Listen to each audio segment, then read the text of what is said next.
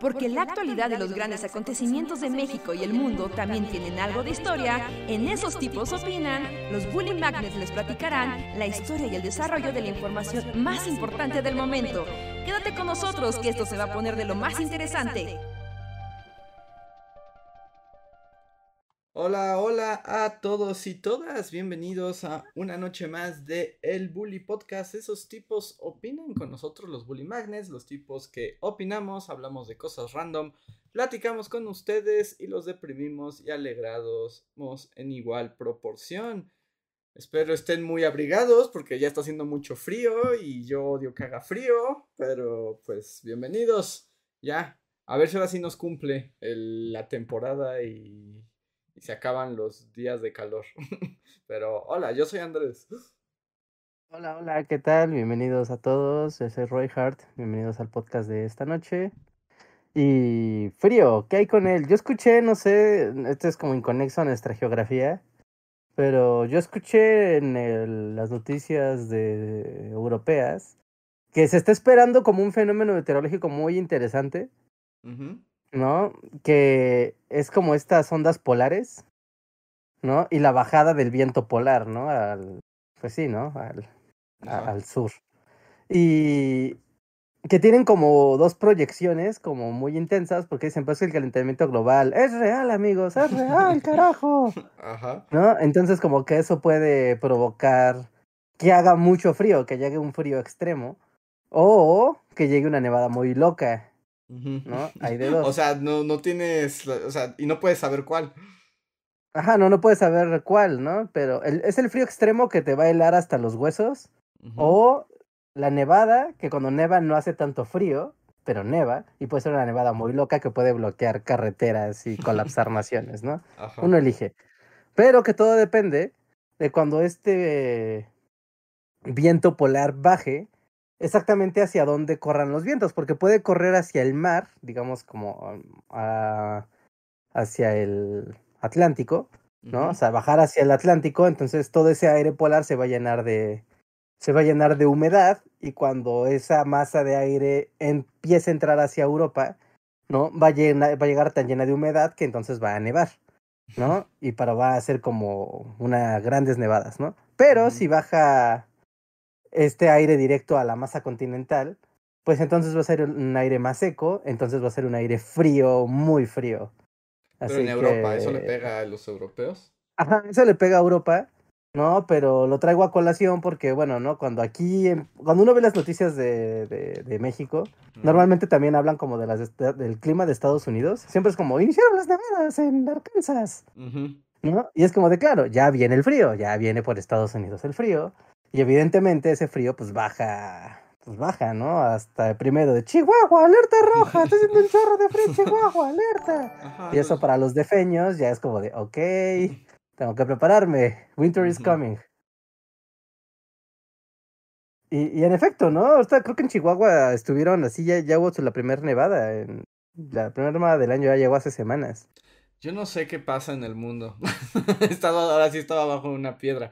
Pero lo que sí noto es que así desde mi desde mi búnker es como de ahora sí está haciendo frío. Sí, sí, sí, sí, sí, ahora sí está haciendo, está empezando a calar, ¿no? Lentamente está empezando a presentarse, ¿no? Como, o sea, lo que vino era el clima, o sea, no era como el, tiempo, más bien, porque dijeron, no se dice clima, se dice el tiempo. Ajá. sino como que era un podcast sobre sobre el tiempo, ¿no? Tal cual, sobre como las maravillas de leer el tiempo. Ajá. ¿No? Y, y, era como muy interesante ver como la diferencia que hay entre el invierno del calendario, ¿no? Digamos el invierno oficial, ¿no? Que sí, o sea, lo marcan los solsticios y el equinoccio y la la la todo muy lindo, pero que existe la otra marca que es el, el tiempo meteorológico, dicen, es que, aunque no necesariamente llega con, ese, con esa fecha, a veces llega antes, mucho antes, o a veces poco incluso después, nunca es exacto. Entonces, como que este año el, el, el, el, el invierno el invierno meteorológico está llegando antes de tiempo, ¿no? Está llegando antes de el invierno. Digo, para que empiece el invierno faltan 15 días. Sí, pero digamos, ya empieza a haber señales, ¿no? O sea, como verdaderas señales climatologías. Que yo debo decir que, bueno, no sé si haya alguien, algún meteorólogo en, en, el chat, lo dudo, porque no sé qué tan comunes son los meteorólogos en, en el mundo. Pero, o sea, cuando lo piensas, predecir el clima, sí es como medio brujería también, ¿no? O sea, porque cada vez es más preciso. O sea, ya cuando te metes así como a tu aplicación sin nombre del celular, que te puede decir así como casi casi con un 90% de precisión cuál va a ser el día de hoy y hasta te da como una semana, ¿no? Más o menos. Y estás hablando de uno que es como muy popular, seguro debe haber mediciones más precisas. Pero es muy impresionante. A mí yo sé que a Richard la NASA es un fracaso, no le impresiona nada, pero, pero sí, o sea, el poder saber qué va a pasar los próximos días, no inventes, si tuvieras ese conocimiento así como en el siglo XIII, serías como el rey del mundo. Sí, pues curiosamente, así, dato curioso, las primeras formas como científicas, ¿no? O sea, ya con precisión, ¿no? No brujería, sino un poco más con mediciones. O sea, eh, data del siglo X, ¿qué es 1600? Es el siglo XVI, no. No, no, 1600 es el siglo XVII. 17. Sí, ajá. Sí, o sea, mediados del siglo XVII, ¿no? Es cuando empieza a existir el gran invento conocido como el barómetro. El barómetro, el barómetro, sí, cambia todo.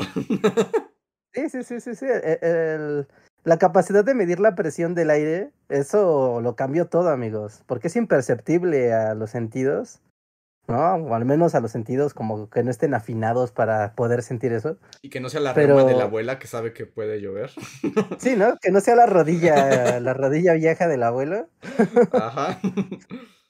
Pero, pero sí, sí, sí, o sea, en el, a mediados del siglo XVII, 1640 y algo, ¿no? Eh, se, se descubrió el barómetro en Italia. Entonces, igual era algo así como, ¿qué es esto? Ya sabes, como, ¿qué, qué, ¿qué hace esto exactamente? No sé. Pero desde entonces como que ya se tiene como esa noción de, ok, el, el, el aire, el ambiente se puede leer con cierta previsión, ¿no?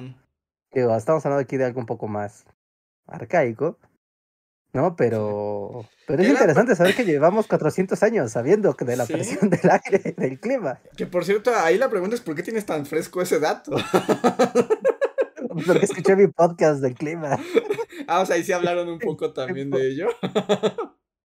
de hecho, no, me, no lo mencionaron, pero como que la, la chica del clima, que bueno, no era científica, hizo como un chiste ¿no? Eso como el chiste de... No, no, me haga repetir el chiste porque no lo voy a decir bien, pero decía que, que desde que existe, desde que existía el evangelista que hizo el barómetro, existe la noción del tiempo, ¿no? Del tiempo meteorológico. Y, y, fue como de cómo el evangelista, ¿no? O sea, que tiene que ver Dios con esto. Y decía, no, porque el tipo que, se, que inventó el barómetro se llama evangelista, ¿no? Bueno, evangelista, ¿no? Ok, italiano. Ajá. ¿No? Tuiteando, bueno, googleándolo, ya haciendo trampa, es Evangelista Torricelli, fue quien inventó el barómetro. ¿no? Es como de, oh, claro, el evangelista que inventó el tiempo. ¡Oh, qué divertido! Debe ser usted un éxito en sus fiestas, señora. Se había un buen momento para hablar de, de evangelistas. Ese soy, amigos, porque pueden hablar del clima y de evangelista, de evangelista Torricelli. Nos ponen en el chat video de barómetro, menos de 500 vistas garantizadas. es que yo sí lo veo y digo, ay, debe estar. Seguro que no es una historia muy interesante. No seguro que es como un científico y se puso a investigar algo. o sea, tal vez la historia de cómo lo logró no es muy interesante o emocionante, pero sí es como todo lo que parte de ahí. Es que en serio, es que imaginen el poder. Imaginen si supieran eso antes en el pasado, hubieran sido el chamán más poderoso del universo. O sea, hubieran podido decidir quién vive y quién muere y cuándo cultivar y cuándo no. Sí, creo que nada más con decidir cuándo cultivar y cuándo no, no tanto quién vive y quién muere. no, pero si puedes hacer eso, la sociedad te va a dar el poder de decir quién vive y quién muere. eso es mucho, ¿no? Porque si tú decides quién vive y quién muere, también tendrías como, como la capacidad de, de de decidir sobre el clima, ¿no? Sobre si el clima va a matar a todos, decir, el chamán puede hacer que todos muramos porque él decide. Sí. Y esos compromisos solo llaman a que te linchen después. ¿Quién sabe? Si, si, escondes bien tus pasos es como de, si no matan a ese güey que me cae gordo, mañana no llueve. Entonces lo matan, pero tú ya sabes que llueve y entonces como, ¿ya ven? Se los dije, había que matar a ese sujeto. Sí, sí, sí, sí, sí, está, eh, eh, está bien. Yo creo que para ser chamán, brujo, estafador, debes de tener como mucho ingenio social. Porque si solamente eres, o sea, descubres algo así de poderoso, de yo sé cuándo va a llover y cuándo no. No lo controlo, pero sé cuándo pasará. ¿No?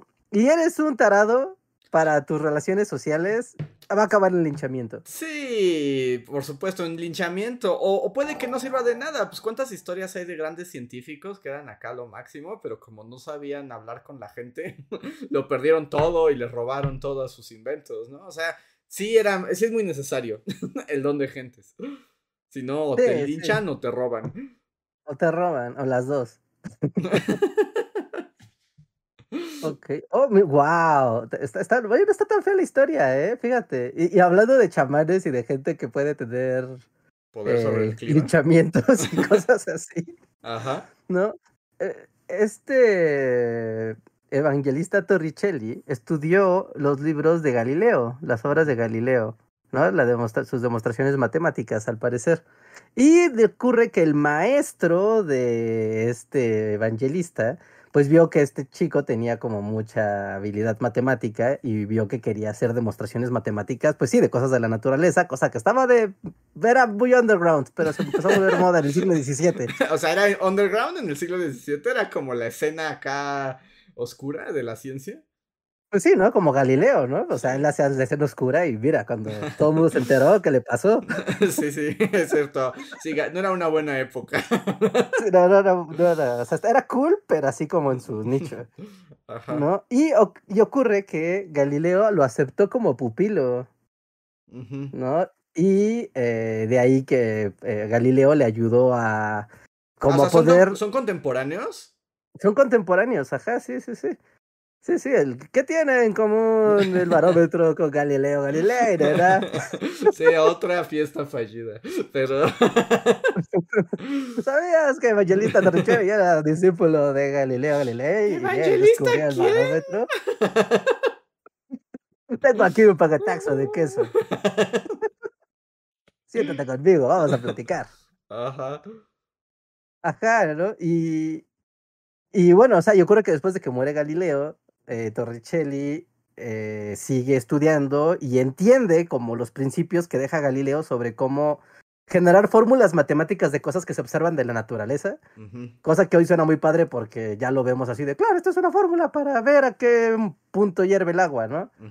Pero en ese momento sacar la abstracción matemática de un fenómeno de la naturaleza así suena como algo increíblemente asombroso, ¿no? Y resulta que, bueno, ¿no? De todo lo que le aprendió a Galileo, ¿no? Sacó el principio, varios principios matemáticos y físicos que le permitieron después generar el barómetro. ¡Oh! Es como ¡Oh!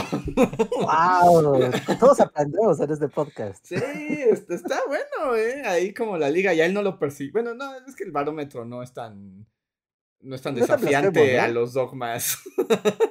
del Pero porque no, creo que la Biblia diga, y obedecerás a la presión del aire. sí, sí, sí. Si dijera eso estaría yo muy sorprendido, pero supongo que no le va tan mal a Torricelli. Porque si pones agua en un vacío y esa cambia de altura, entonces. sí, es así, sí, como a Cristo no le gusta que hables de la presión del aire, no, no creo. Un short de. short, un short. Sí, da para un short. Para un short. Torricelli da para un short. Pero yo digo que ya tienes que hacer del barómetro. Y de los aparatos de medición del clima. Que ahora sí que estoy seguro que la gente. Eh, estamos llevando como este lugar común de hablar del clima demasiado lejos, ¿no? Así como rompe el hielo hablando del clima, pero esto ya lo está llevando al siguiente. ¿Sabes qué está cool? Porque cuando hablas del clima normalmente, bueno, del tiempo, del tiempo, Andrés, del, tiempo, no del clima. Bueno, pero es que, pero la jerga popular, Rejo. Sí, sí, sí. O sea, normalmente es cuando es la conversación genérica de no tenemos de qué hablar. Ajá. Así como de, pues, ¿hace frío? No, no, pues hace frío. No, pues sí, el otro día también hizo frío. O sea, ah, sí, cierto, ¿te acuerdas? Pero aquí fue de, ¿sabías, ¿sabías que Evangelista Torricelli hizo el barómetro en el siglo XVII? y fue discípulo de Galileo, ¿sabías? Las formas matemáticas para entender la naturaleza. Increíble. Pero al final, no solo es el barómetro, ¿no? O sea, hay otros aparatos de medición.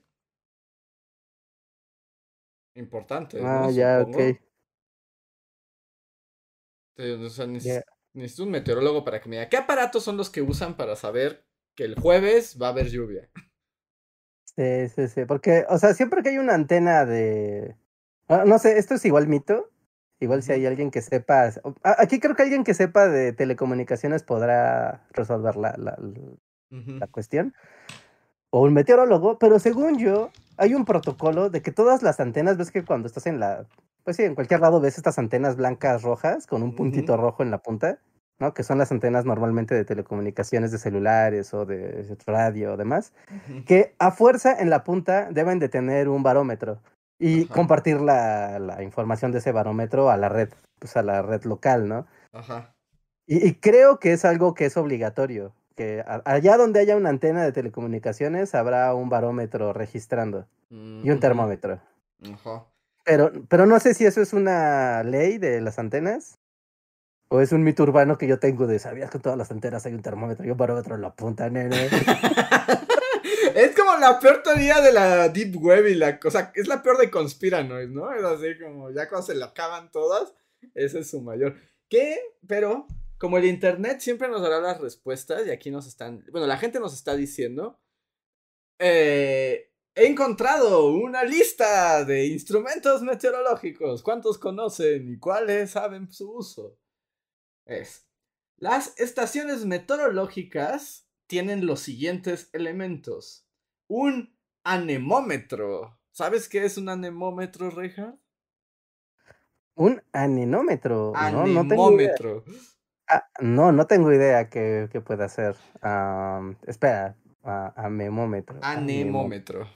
Anemómetro. Suena como que mide anémonas, pero dudo que sea. Estaría padrísima. ¿Qué tan larga es la anémona? Aparte que está en el cielo y no en el bar. Tal vez hay, hay secretos. El anemómetro, y seguramente lo has visto, porque todos lo hemos visto hasta en las caricaturas, es un aparato que mide la velocidad horizontal del viento. Y si lo has visto. que gira, ¿no? Ajá, son como unas cucharitas como para helado. Sí las has visto, seguro. Ah, sí, sí, claro, claro, claro. Y, y, dan como vueltas y son como cucharitas de helado, pero en una hélice. Ajá, claro, claro, muy bonitas, muy vistosas. Luego está, como mencionaban aquí en el chat, la veleta. Ok. Que esta es la más clásica, que determina la dirección de dónde viene el viento, que ves que en las casas, también así como victorianas, siempre ponen una veleta así con forma de gallito. Un gallo encima, ¿no? Ajá, Sí, sí, Entonces la veleta. Luego está los sensores integrados, que miden la dirección Ah, es como una veleta con anemómetro incluido. Es como las dos cosas al mismo tiempo. se puso extravagante. Luego, hay una cosa que se llama piranómetro. ¿Qué crees que sea un piranómetro? ¿Piranómetro? Suena que piro de fuego, pero no dudo que sea eso. Pues más o menos, es un aparatito que mide la radiación solar. Ah, ok. Entonces sí tiene sentido el pira, ¿no? Sí, es como de algo de, ajá, fuego, calor, algo por ahí va. La... Y luego dice algo aquí que no entiendo, porque dice, es usado para determinar cada una de los componentes del sol, de la radiación solar que por separado sirven para medir el albedo de superficies. ¿Qué es el albedo de superficies? Eso sí lo voy a googlear. ¿Quién sabe? no, tengo, idea, no tengo idea. El albedo de superficie, ¿eh? googleando con los Bully Magnets. Exacto, así se va a llamar el podcast de hoy. El albedo absoluto se puede definir como la relación entre la radiación solar reflejada por una superficie, integrada sobre todas las longitudes de onda de la luz solar, dividido entre la radiación solar incidente sobre esta misma superficie, también integrada sobre todas las longitudes de onda de la luz solar, cosa que no se entiende un carajo, pero como un diagrama básicamente es la radiación que se refleja del sol directamente hacia algo y aparte la radiación que va del el sol se refleja al suelo o lo que sea y el retorno que tiene esa radiación. como cuando nos irradia el suelo. La radiación del sol a la, a la, Tierra y luego las superficies reflejantes, ¿no? O sea, bueno, la Tierra lo refleja. Ajá, sí, sí, sí. Como cuando estás en el, cruzando una calle o una carretera y acercas la mano al pavimento y sientes como irradia calor. Ajá. Eso es el albedo de superficie. ¡Oh! Hemos aprendido una nueva cosa sobre meteorología. ¡Oh! Increíble. También se usa el firgeliómetro, que mide el componente directo de la radiación. Son como, estos son como los solares de radiación. Hay un radiómetro ultravioleta también para medir la luz UV. Luego está. Ah, este es conocido. El higrotermógrafo. Higrotermógrafo. Higrotermógrafo. Ah, higro. Higro. así, así dice aquí. ¿Suena a agro? No sé, ¿mide partículas? No, tal vez sea, bueno, aquí dice higro, pero podría ser hidro, tal vez. Porque este lo, lo has visto, Reinhardt. Es un instrumento mecánico que mide gráficamente y de forma continua los valores de temperatura y de humedad del aire. Oh. Y estos, yo los, o sea, estoy viendo la imagen y los vas a recordar, todos los van a recordar, porque en las salas de museo siempre hay uno. ¿Es el como termómetro que tienen ahí que mide la humedad? Ajá, es una cajita con termómetro y que tiene como una aguja que va haciendo así como grafiquitas. Ajá, y mide la humedad. O sea, es esto. Ah, es uno de estos. Básicamente, es esto. Eh, sí, pero este es mecánico. sí, obviamente uno más fino, ¿no? Que este que es electrónico. Ajá. Entonces. Porque hay que medir la humedad del ambiente, amigos, es muy importante. y más en las salas de museo, donde la humedad puede matar tus cuadros renacentistas. Deja, a los museos, ¿qué? Si tienes videojuegos, se los comen los hongos. Pero los cuadros renacentistas, Reinhardt. Todos tenemos nuestras prioridades, Andrés. El día que yo tengo un Van Gogh en mi cuarto, diré, ok, necesito humedad para el Van Gogh. tengo videojuegos. Es cierto, es cierto.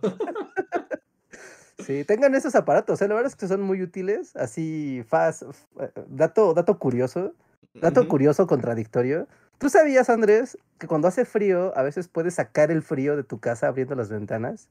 O sea, como, como sacar el frío. Hace frío. Ahorita tú dices, hace mucho frío en mi casa. Ajá. Y dices, no, no voy a abrir las ventanas, estaría loco, loco. Ajá. ¿No? Pero. es como termodinámica time? Porque es que normalmente se encierra el aire muy húmedo. Y el aire que es muy húmedo es muy frío. Entonces, tú sigues sintiendo mucho frío, pero no es nada más por el ambiente, sino por la humedad. Entonces, al abrir las ventanas, dejas que salga el aire, el aire que está en tu casa, cierras y se vuelve a llenar de aire seco, y entonces ese aire se calienta y ya puedes estar más tranquilo. Ah, bueno. Parece contradictorio sacar el aire frío cuando hace un chingo de frío afuera, pero para eso le sirve tener un, ¿qué? Un hidro, un agrografo, agrotermógrafo. Higrotermógrafo. Higrotermógrafo. También está, que esto está, está muy chafa, pero bueno, un pluviómetro. Es para medir la, la cantidad de lluvia, ¿no? Los metros, como, hasta tiene una medición, ¿no? Como centímetros por metro cuadrado, ¿no? milímetros por metro, milímetros por metro, según eso. Eso. Eh, y es como. Y, es como el instrumento más anticlimático. Literalmente es una cubeta. O sea, es una cubetita, ¿no? Literalmente es una cubeta que tienen marcados así como los milímetros. Sí, sí, sí, sí, sí. Luego Eso está rara. O sea, porque, o sea, tienes que estar atento de siempre que llueva, o sea, irla a limpiar diario. Supongo. Bueno, y aquí hay unos que son como también electrónicos, que supongo que por el peso del agua mandan la información y sabes cuántos milímetros hubo de lluvia sin necesidad de ir a vaciar la cubeta. o puedes dejar una cubeta en tu patio y. Ah, también. Sí, Seguro evangelista así le hacía. Luego están, por supuesto, los barómetros, que además hay de distintos, de distintos tipos. Sí, claro. Y, eh, y ya, eso es lo que tienen las estaciones meteorológicas. Y con todos esos datos unidos ayudan a predecir el tiempo. Y lo aprendieron oh. aquí. Sí, sí, para que vean, esto, el, el, conjunto de datos que arrojan estos aparatos y las estadísticas anuales y históricas es lo que nos permiten saber si el tiempo es correcto. Recuerden, el tiempo, no el clima. Seguro en tu podcast eso lo dijeron 17 veces. De hecho, sí. Fue muy efectivo eh, por repetición. Pero funcionó porque ahora lo hemos repetido nosotros aquí y ahora todos los que nos escuchan saben que se trata de la medición del tiempo, no del clima. Pero el problema es que cuando dices, o sea, yo sé que es el tiempo meteorológico, pero cuando solo dices tiempo y hablas de medición, pues puedes pensar como el tiempo que nos atraviesa, el continuum. Ajá, sí, sí, como qué difíciles tiempos. Pasaba el mejor de los tiempos y el peor de los tiempos. Y tal vez no hablas del clima, ¿no? Hablas de, de, la guerra. Que ya sí me voy a poner más intenso, pero ya no quiero aburrir más a la gente. La medición del tiempo, o sea, el tiempo también, o sea, de los segundos, los minutos y, el, tiempo del día, del transcurso del día, también es una historia súper épica y que está llena de locura y de experimentos súper raros y de perseguir eclipses por todo el planeta. sí, sí, sí, totalmente, totalmente. Ese, ¿lo soñé o existe un video de eso? Mm, no, creo que alguna vez conté algo al respecto, pero no hay video. Ah, bueno, hay un video de los eclipses, pero ese fue para demostrar las leyes de Einstein. Pero antes se perseguían los eclipses para calcular justo la posición de los meridianos. Y de, los ah, meridianos, no, de las longitudes, perdón. Ah, ok, ok. Esa era una cacería de eclipses con diferente propósito. Sí, porque recuerdo que había algo. creo que Luis hizo un video de, eso. Pero ese era para ver si realmente, como había dicho Einstein, la luz se curvaba ante la gravedad. Y era algo que solo podías ver en los eclipses. Pero cientos de años antes, de hecho esto era como todo un hit durante la existencia del Imperio Español y la Nueva España, era calcular correctamente las longitudes de la Tierra para poder saber cuánto tarda, dependiendo de dónde estás parado, el Sol cambiar de un punto a otro y poder hacer relojes realmente precisos. Y al momento de tener relojes realmente precisos, puedes crear un tiempo público, Reinhardt. Y entonces un tiempo público que significa, si nos vemos todos a las 3 de la tarde, todos saben quién llega tarde. sí, pues sí, o sea, pues, pues que seguramente han visto en las pinturas o en las esculturas de los marineros así del siglo XV y XVI, ¿no? Que tienen su astrolabio. ¿no? Siempre traen acá, el astrolabio, saber leer esta cosa te diferencia entre ser un tarado y un güey cool. Porque básicamente podías saber la hora. Ajá. Pero luego construir relojes mecánicos, y eso también es todo un asunto. Poner un reloj en la plaza del pueblo que unifica el tiempo de todos. Es así como la modernidad, amigos. Cambió nuestro sentido de la realidad en cuanto pusieron relojes en las iglesias y en las plazas públicas. Wow. Es una manifestación del poder. También hay quienes lo dicen así, que es una forma, o sea, de poner el tiempo común, pero también hay una imposición del tiempo, ¿no? El tiempo se vuelve una especie de grillete porque ahora todos estamos atados a esa convención. El tirano, el mayor tirano del tiempo, imparable. Sí, esa es otra lectura, muy Foucault, pero sí, es. pero antes de Foucault, la gente así, cuando lo logró así en, este, también siglo XVII, XVIII, es como de, wow, no inventes, lo logramos amigos. Relojes mecánicos que pueden estar todos en este, en este reino a la misma hora. Ajá, ¿no? Nos podemos, tenemos el capacidad, la capacidad de coordinarnos.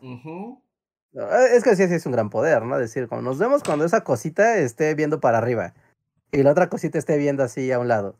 No antes o después. y además que tus mecanismos sean tan precisos para asegurarte que el reloj que tiene Reinhardt y el reloj que tengo yo, ya que los coordinemos, van a mantenerse iguales. O sea, forever, que no se van a atrasar, que no se van a adelantar, que no se van a descomponer. Y todo eso, y los péndulos, También hubo un problema. ¿Cómo tienes relojes de péndulos en un barco cuando el barco se está moviendo? Ah, pero eso es porque leyes físicas, Andrés. Eso es muy interesante cómo funciona un péndulo. Pero entonces tuvieron que desarrollar péndulos especiales que no fueran afectados por el vaivén del, del, del barco. por el movimiento del, donde reposan. Ajá, porque si tú pones un péndulo simple ya no jala. y entonces ya nada sirve y la locura y los peces empiezan a saltar al barco y a volar y así. Ajá, empiezan a tomar el control de la tripulación y nadie se queja, es muy raro todo. Sí, es muy extraño, no, no, les voy a tratar de explicar nada de eso aquí porque yo no sé de matemáticas bien, pero busquen en YouTube eh, sobre la mecánica de los péndulos y malvibra. A mí me malvibran los péndulos. ¿Te malvibra? Sí, sí, sí, malvibran los péndulos. Es que es, como muy curioso cómo tú pones una bola en la punta de un lazo y depende de qué tan largo sea el lazo y la cómo calculas hacia dónde se desplaza y qué tanto se desplaza, ¿no? Y cómo eso varía cuando mueves el, como en este caso que lo pones en un barco, ¿no? O en un avión. O en un avión, sí, es que cambia. Y además también, y luego si tienes un reloj y estás en el mar, también tienes que saber exactamente en qué longitud estás para calcular el tiempo correcto. Porque, porque cuando ya no tienes, por ejemplo, en el mar, donde ya no tienes un referente claro del, o sea, del horizonte y de las sombras, por ejemplo, pues no puedes calcularlo de esa manera, necesitas nuevas y entonces el astrolabio y un montón de otras cochinadas te sirven para eso. Es como de, wow, qué monos tan raros somos. Descubrir esas cosas, ¿no? Porque es que los péndulos me malvibran porque, o sea, mira, les van, a, les va a mal vibrar esto si lo ven desde el punto de vista de la entropía. E, el, universo tiende al caos, ¿no? Es la idea, tiende al caos. No importa lo que tú hagas, ese sistema va a volverse caótico. Es la idea. Pero un péndulo no, un péndulo tú lo haces así, lo haces que vaya de allá para acá. Y es armónico. Ah, es armónico hasta el final, hasta que deja de tener movimiento, es armónico. Y no, ¿Por qué ha dicho algo de la naturaleza es armónico? Cuando todo tiende al caos y el péndulo no, el péndulo dice, pero no me importa, yo voy a estar armónico, yo voy a ir de allá para acá en la misma longitud, ida, vuelta y después va a bajar, ida y vuelta y después va a bajar. ¿Por qué? ¿Por qué? Dios. Y hay relojes, bueno, no solo relojes de péndulo, o sea, como el clásico que se imaginan, también con arena y un montón de cosas para las trayectorias, la gravedad. El péndulo ha sido una gran herramienta para entender la física de este planeta, justo porque tiene ese carácter. Ajá, sí, sí, sí, sí. Sí, o sea, que tenga ciclos, ciclos con intervalos iguales. Es raro, en la naturaleza que haya cosas así regulares. Es raro. Es raro, sí, sí, ahora ya lo entendemos, y la gravedad y todo eso. Pero imagínense, tú no sabes qué es la gravedad, pero puedes tener un péndulo. Ajá, no, eso es como, tú sabes, como, como si, como si la realidad, así, imagínense que el mundo completo, toda la realidad es como una, uno de estos juegos, un escape room, donde hay pistas Ajá, exacto. Y una pista es un péndulo, y es como hay un péndulo, y el péndulo es como de, ah, pues es muy raro porque tiene cosas ahí regulares y así. Pero en realidad esa es la, la clave así más elemental para entender principios de la física como la gravedad, o como la fricción, o como otras cosas de física que no sé explicar. Sí, bueno, hasta, hasta la cuestión es, por ejemplo, hablando de presión del aire, ¿no? ¿Cómo afecta en la cocina, por ejemplo? Y que los puntos de ebullición y etcétera cambian dependiendo la altura a la que te encuentres, Rejar. Entonces ah, tienes Ah, sí, ¿no? Como... Para tener la pasta perfecta, el al dente, hubo que calcular, o sea, bueno, por la experiencia, pero si quieres como hacer, tienes que calcular la altura, porque la presión del aire, el barómetro, te indica los puntos diferentes en que pasan los fenómenos físicos. Eh, regresamos al barómetro, ¿lo notan? Así como se cerró el círculo. Exacto. Esto fue arte. Y dice, ahí toda la gente aquí anda hablando de las máquinas de movimiento perpetuo. Sí, que no existen.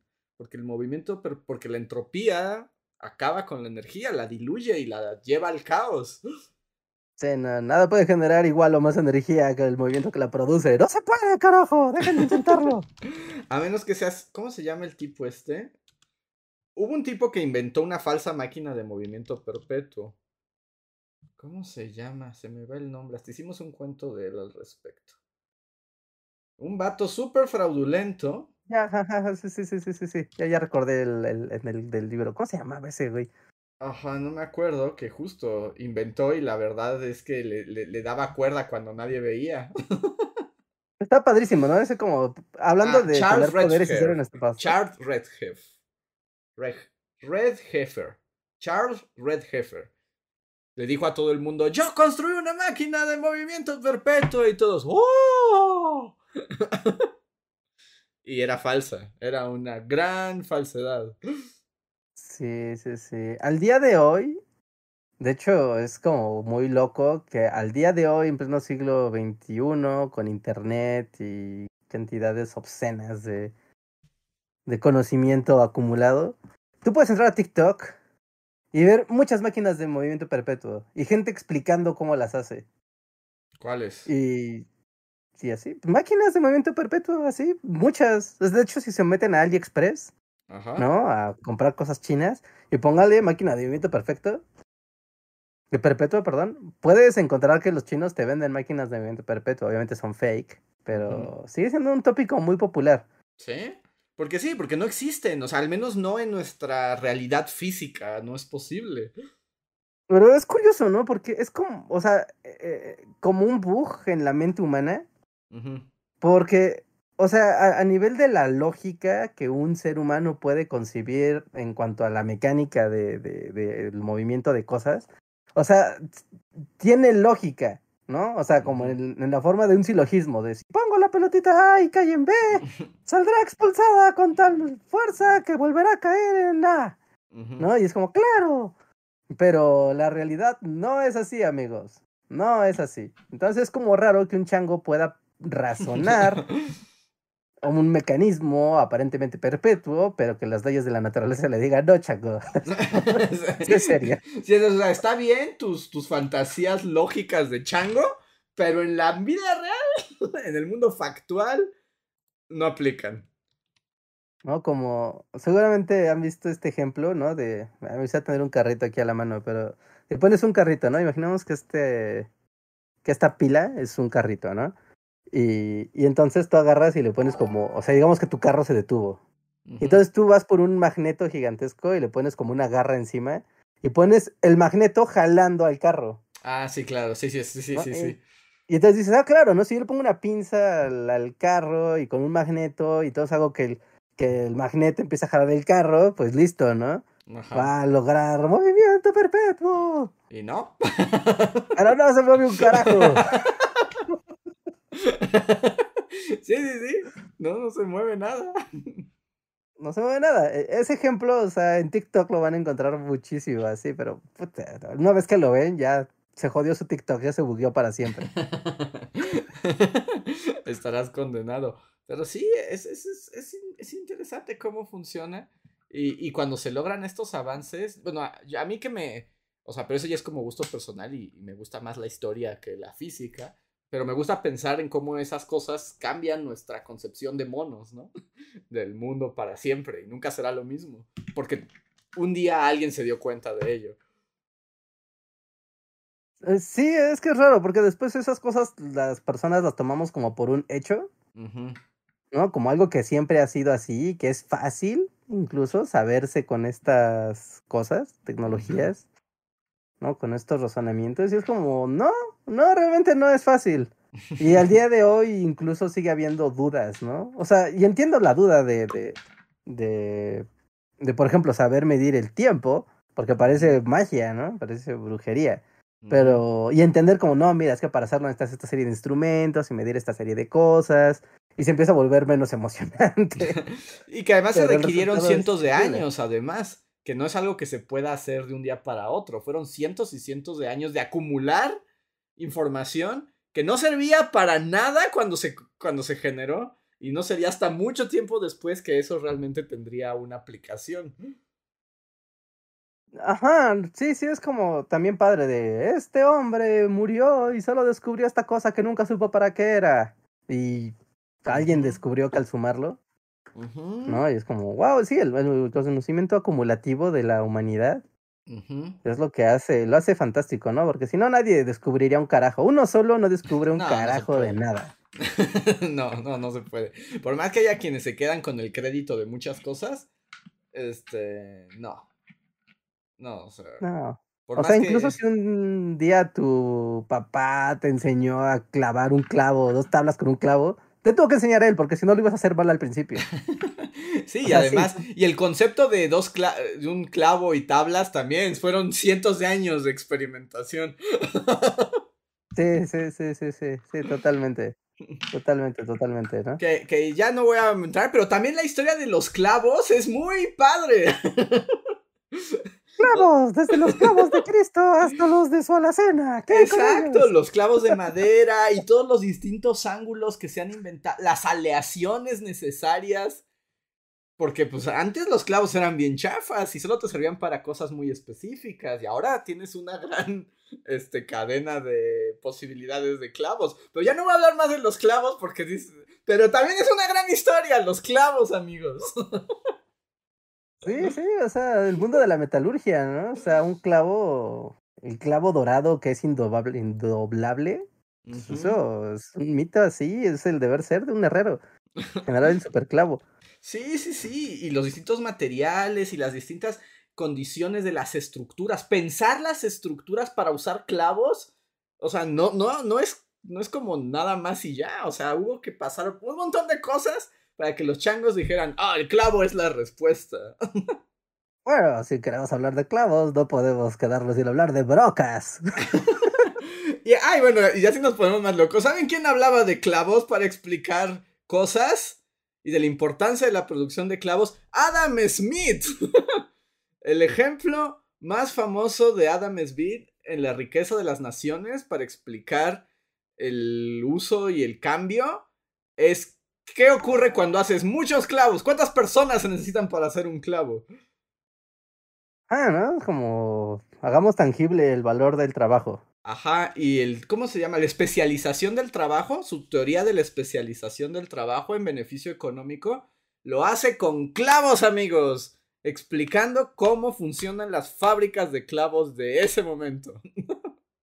Sí, bueno, aparte, pues ellos que vivían en el mundo madera, ¿no? Pues, los clavos era lo más importante. Sí, sí, sí. Y, y, hace. Y hace el. Dicen, wow, Adam Smith ahora suena el doble de aburrido. Yo sé, pero imaginen, o sea, Adam Smith habla de cómo tallar el clavo, hacer la cabeza del clavo, que el ángulo sea correcto, requiere maestros. Y que una persona tarde en hacer un clavo perfecto dos días. En cambio, si tienes a 20 asalariados haciendo solamente una parte del clavo, tienen mucho más clavos en ese mismo día porque solo hacen una pequeña parte del proceso. Bueno, eso está buenísimo. Es, es, intrigante. Ajá, ahí tienen referencia a clavos. La próxima vez que hablen de clavos en la tlapalería, le dicen, ¿sabía usted que Adam Smith usó los clavos para hablar de la especialización del trabajo? ¿Va a querer 100 gramos de clavos o no? Hay fila, ¿sabe? Exacto, exacto. Así que no subestimen los clavos. Y ya me callo porque los clavos pueden llevarnos a más cosas. Y así por el... Es como un buen juego, ¿no? Como hasta dónde lo puedes llevar. O sea, como, qué tanto puedes hilar temas hasta llegar así a...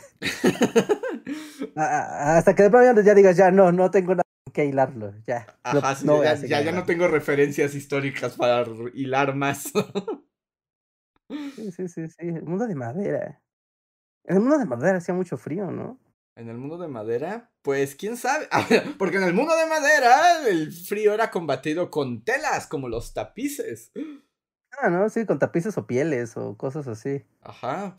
De hecho, por ejemplo, cuando visitas las recreaciones de los castillos medievales, y visitas como justo como la sala del rey, pero no, no la del trono, sino donde dormía. Básicamente eran tapices, pero uno tras otro, tras otro, tras otro, para hacerle como una cuevita para que no pasara. O sea, pues una covacha. Sí, sí, sí. Es una covachota, pero es una covacha. sí, los tapices para eso eran.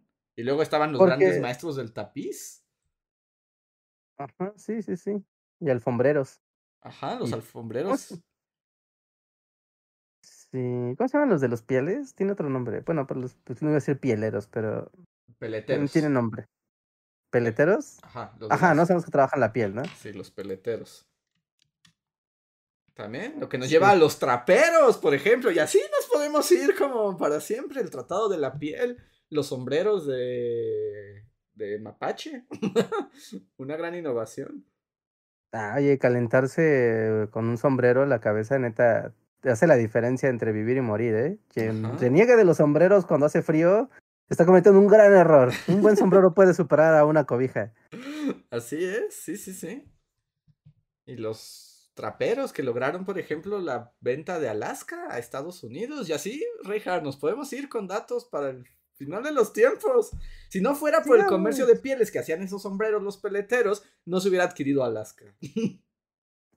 Sí, ¿no? Estados Unidos no existiría, ¿no? De hecho, la mitad de la economía de Estados Unidos no, no serviría un carajo si no fuera por los cazadores de pieles, animales. Y luego toda la... ¡Pieles! ¿Qué hay con él? tu nación matando mapaches! sí, sí, sí. Hay que parar, hay que parar, porque, porque si no, esto nos puede llevar a lugares mucho más lejanos. Y, siento que atrapamos a la gente en un loop de información. Pero bueno, Muchísimas gracias a todos por aguantarnos nuestras locuras aquí. Gracias a todos por escucharnos. Recuerden darle like a este video, suscribirse al canal y si quieren apoyarnos más, pues tenemos varias maneras, como los superchats. Ustedes nos hacen un donativo, nos dejan algo escrito, nosotros lo leemos y eso cambia la conversación.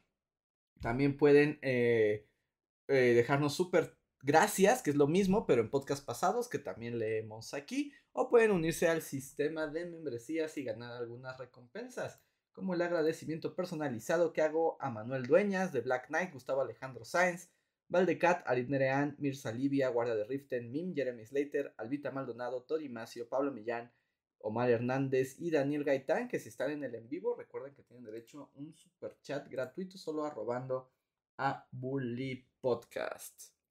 ¿Y quieres decir algo más del clima o de los peleteros, Reinhardt, o quieres que lea algún super chat? No, no, vamos a los superchats y a leer lo que nos ponga la comunidad. Muy bien. Dice Jesús Vega, boom, acá. Muchas gracias, Jesús, como siempre. Eh, Dante, Crotera, Dante Contreras dice: ¿Y el video de la semana? ¿Qué? ¿Otra vez le pusieron nazi al título? No, esta semana no hay video.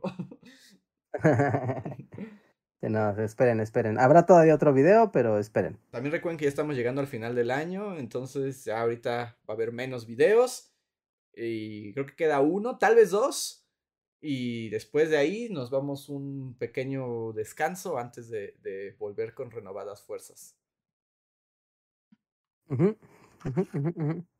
Em, Jesús Vega nos vuelve a escribir otro super chat y dice: El System NASA Terra usa cinco instrumentos, incluido el MISR, para medir con precisión las condiciones atmosféricas con una desviación de cerca del 10%. Lo más chistoso es que está escrito medio en inglés y en español, entonces estoy haciendo como la traducción. Dime Jesús Vegas si lo dije correctamente. Muchas gracias por el dato. Wow. Mm.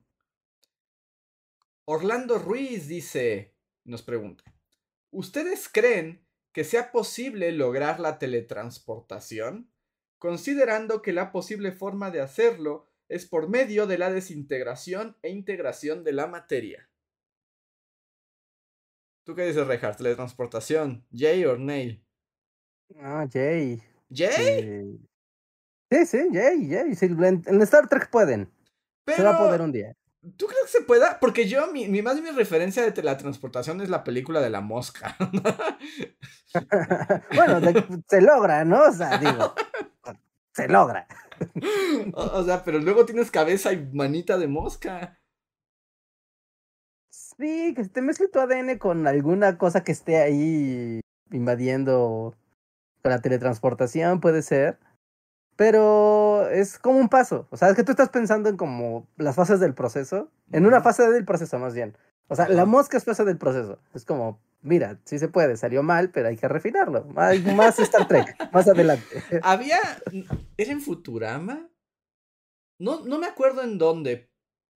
Ah, a ver si tú recuerdas la referencia, Reja, pero pasaba en algún programa, caricatura o algo que un poco explicaban que le como la teletransportación era esto como la desintegración de la materia y como la reintegración, que más bien como que cada vez que te teletransportas mueres, ¿no? O sea, como que te mata. Ajá, sí, sí, sí. O sea, en realidad tu yo desaparece y se reconstruye uno nuevo, completamente nuevo, que cree ser el anterior, pero en realidad no es el anterior, sino mm, es uno que tiene tus recuerdos y tus memorias, pero el proceso de teletransportación más bien es un proceso de aniquilación. Pero no me acuerdo de dónde es eso, no sé si es un cuento, no sé si es una película o si es una caricatura. Pero... a qué suena, pero la neta dudo que sea de ahí. Ajá. ¿Te, acuerdas cómo se llamaban estos dos vatos? En Breaking Bad, los dos junkies que siempre tenían conversaciones bien locas, los dos amigos de Jesse. y de hecho siempre tenían conversaciones. Yo pienso que Skinny Pete tendría esa conversación. podrían tenerla, sí, podrían tenerla. Y sé que ocurre en algún lado. Tal vez fue ahí, no sé. O sea, sé que esa idea no es, no es mía, pues. En algún lado pasa. Dicen que en Futurama. Me suena a que podría ser Futurama. O sea, creo que ahí podría ser. ¿no? pero... Tiene sentido que sea en Futurama una referencia así. Pero no la tengo. Doctor Who, tal vez. No, no estoy seguro. Si alguien la sabe, pónganla, por favor. Pero con pruebas, porque todos están como, como diciendo, ¿es aquí o es aquí? Alguien que sí sepa. Sé que no la inventé yo, me la robé a alguien que lo plantea, pero no me acuerdo de dónde. Mm. Suena muy como viendo la teletransportación desde un punto de vista del alma. O sea, como que el alma se va y entonces solo se reintegra el cuerpo. Es que ese es el asunto, porque, y ese es como de, obviamente todo esto está en el mundo medio de literario también, si hay un físico de partículas, tal vez nos diga que estemos mal, pero esto es lo que se sabe como la mente colmena, pues justo, ¿no? O sea que la teletransportación sería desintegrarte en tus partículas más básicas, mandarlas así casi a velocidad de la luz a otra parte y que se reintegren. Pero pues eso es como muy nada más de la materia. Pero ¿qué pasa con tu conciencia, Rejar? ¿Tu conciencia está en tu cerebro y en la sinapsis? ¿Se altera eso o es el alma? ¿Y el alma se puede pasar? Mm, sí, sí, sí, sí, sí. es como cuando metes un archivo en un RAR y después los comprimes. Regresa completo o regresa incompleto. Y a veces puede corromper el RAR y tú crees que trae todo y ya no funciona. Después lo abres y te dice que te falta un sector de un archivo, pero el archivo está ahí, pero le falta un sector. Ajá. Pues, ya se jodió. Entonces a nivel computacional pasa y es un nivel físico, así que en un nivel metafísico y espiritual, ¿por qué no habría de, de perderse el alma, ¿no? En el proceso de... Porque también es como, no, sé, teletransportarse lleva gotas así como en la fórmula, lleva algo de transmutación. Porque deshaces la materia para volverla a crear, entonces la transmutas la vuelves otra cosa, la llevas y la regresas. La diferencia es que en teoría no la haces otra cosa, sino la quieres hacer la misma cosa, pero como que la descompusiste y la quieres volver a... Ajá, y la vuelves a armar. Ajá. No, no, no la vuelves otra cosa. Bueno, si no la vuelves otra... Por un momento tal vez la vuelves otra cosa. No, no sé. Yo digo que si fuera posible es que además justo necesita ser un alquimista y del futuro. Sí, tiene que ser como un... Alquimista cyberpunk. Sí, tiene que ser alquimista cyberpunk. Es el único que podría lograr algo así, el alquimista cyberpunk. Pero... Eh, porque yo creo que si pudieran hacer eso, así desintegrarte y reintegrarte en otro lado, yo creo que al reintegrarte estarías muerto. No creo que estaría tu vida ahí. Sí, también, bueno, es que ahí es otra, otra cosa misteriosa. O sea, ¿estás vivo mientras te desintegran? Es que ese también es el asunto. Porque cuando te mueres, o sea, a veces ya te mueres, ¿no? A veces te mueres. a veces pasa. me pasó ayer. me morí. me morí por accidente. No, o sea, te mueres, pero, o sea, como este misterio de la vida, como qué es la vida, porque si a veces algún un cuerpo funcional, íntegro, un cuerpo físicamente viable, no vive. Es como, ¿por qué no vive? Tiene todo para vivir. ¿Por qué carajo no vive? Ajá. ¿Por qué no quiere? ¿Por qué el cerebro no arranca? ¿no? O sea, ¿por qué no empieza a haber electricidad ahí y funciona? Entonces, ¿se va a la vida? O y se detiene tu corazón y, y, tus, o sea, como todos tus pulsiones vitales. O sea, mm. Y, y, cuando las reintegras continúan. Yo digo que ya no, ya, yo creo que ya es... Yo creo que lo más que podrías conseguir es como un cadáver. mm, ok, ok, ok. Sí, a menos si quisieras como un backup, así, del, de la mente, en un disco duro o algo así. Ajá, exacto. Mandas el cuerpo y después le inyectas la información. Ajá, exacto. pero, sí, sí, exacto. pero ese cuerpo estuvo muerto, o sea, por un momento fue solo un, un envase. Ajá. Hasta que le inyectaste la conciencia y entonces ya despertó, ¿no? Pero como un todo, tal vez no podría. Hay una serie de ciencia ficción, bueno, es de libros, pero hicieron una hicieron dos temporadas en Netflix de una serie muy mala, pero no me acuerdo cómo se llama. Que justo la premisa es más bien que tú puedes guardar tu mm, alma y tu mente en un disco duro y te la puedes insertar a cuerpos nuevos. Entonces, más bien, no es como una teletransportación, es como de Reinhardt, tienes que estar en 20 minutos en Grecia. Entonces dices, ah, perfecto. Entonces, o sea, te desconectas mandas tu mente por la red y en Grecia hay un montón de cuerpos, ya sea de Reinhardt clonado o, otro genéricos. cuerpo y entonces ya te insertan ahí y es como y es como es como si te hubieras teletransportado porque ahora ya está tu mente allá. Ok, creo que una llamada de Zoom resuelve eso. ¿Problemas? no entiendo la visión. Exacto, Axel, es Altered Carbon, así se llama las. La serie está chafísima, Dicen que los libros no están tan malos, pero ese es, el, ese es como el, el concepto. Ok, ok, ok. E, ese fue padre. Son temas interesantes. Saber si te puedes transportar. Transportarte de cuerpo yo lo veo muy inviable porque si, por ejemplo, imaginemos que tú y yo cambiamos de cuerpos, ¿no? O sea, nuestra conciencia pasa al cuerpo del otro. O sea, yo estoy seguro que me causa como... ¿Freaky Friday? No, no, nada más eso, o sea, sino... O sea, si yo quisiera como decir, bueno, voy a caminar, o sea, pero no estoy en mi cuerpo, y la función mecánica de mi conciencia de decir yo camino así, en tu cuerpo sería distinto, sería como, ay, no, pero tu cuerpo es diferente. Y me tropezaría y caería y así, no pasaría contigo, diría, soy, ¿qué anda con este cuerpo? Que no, no, no me hallo, ¿no? Empezando por ahí, o sea, empezando por ahí.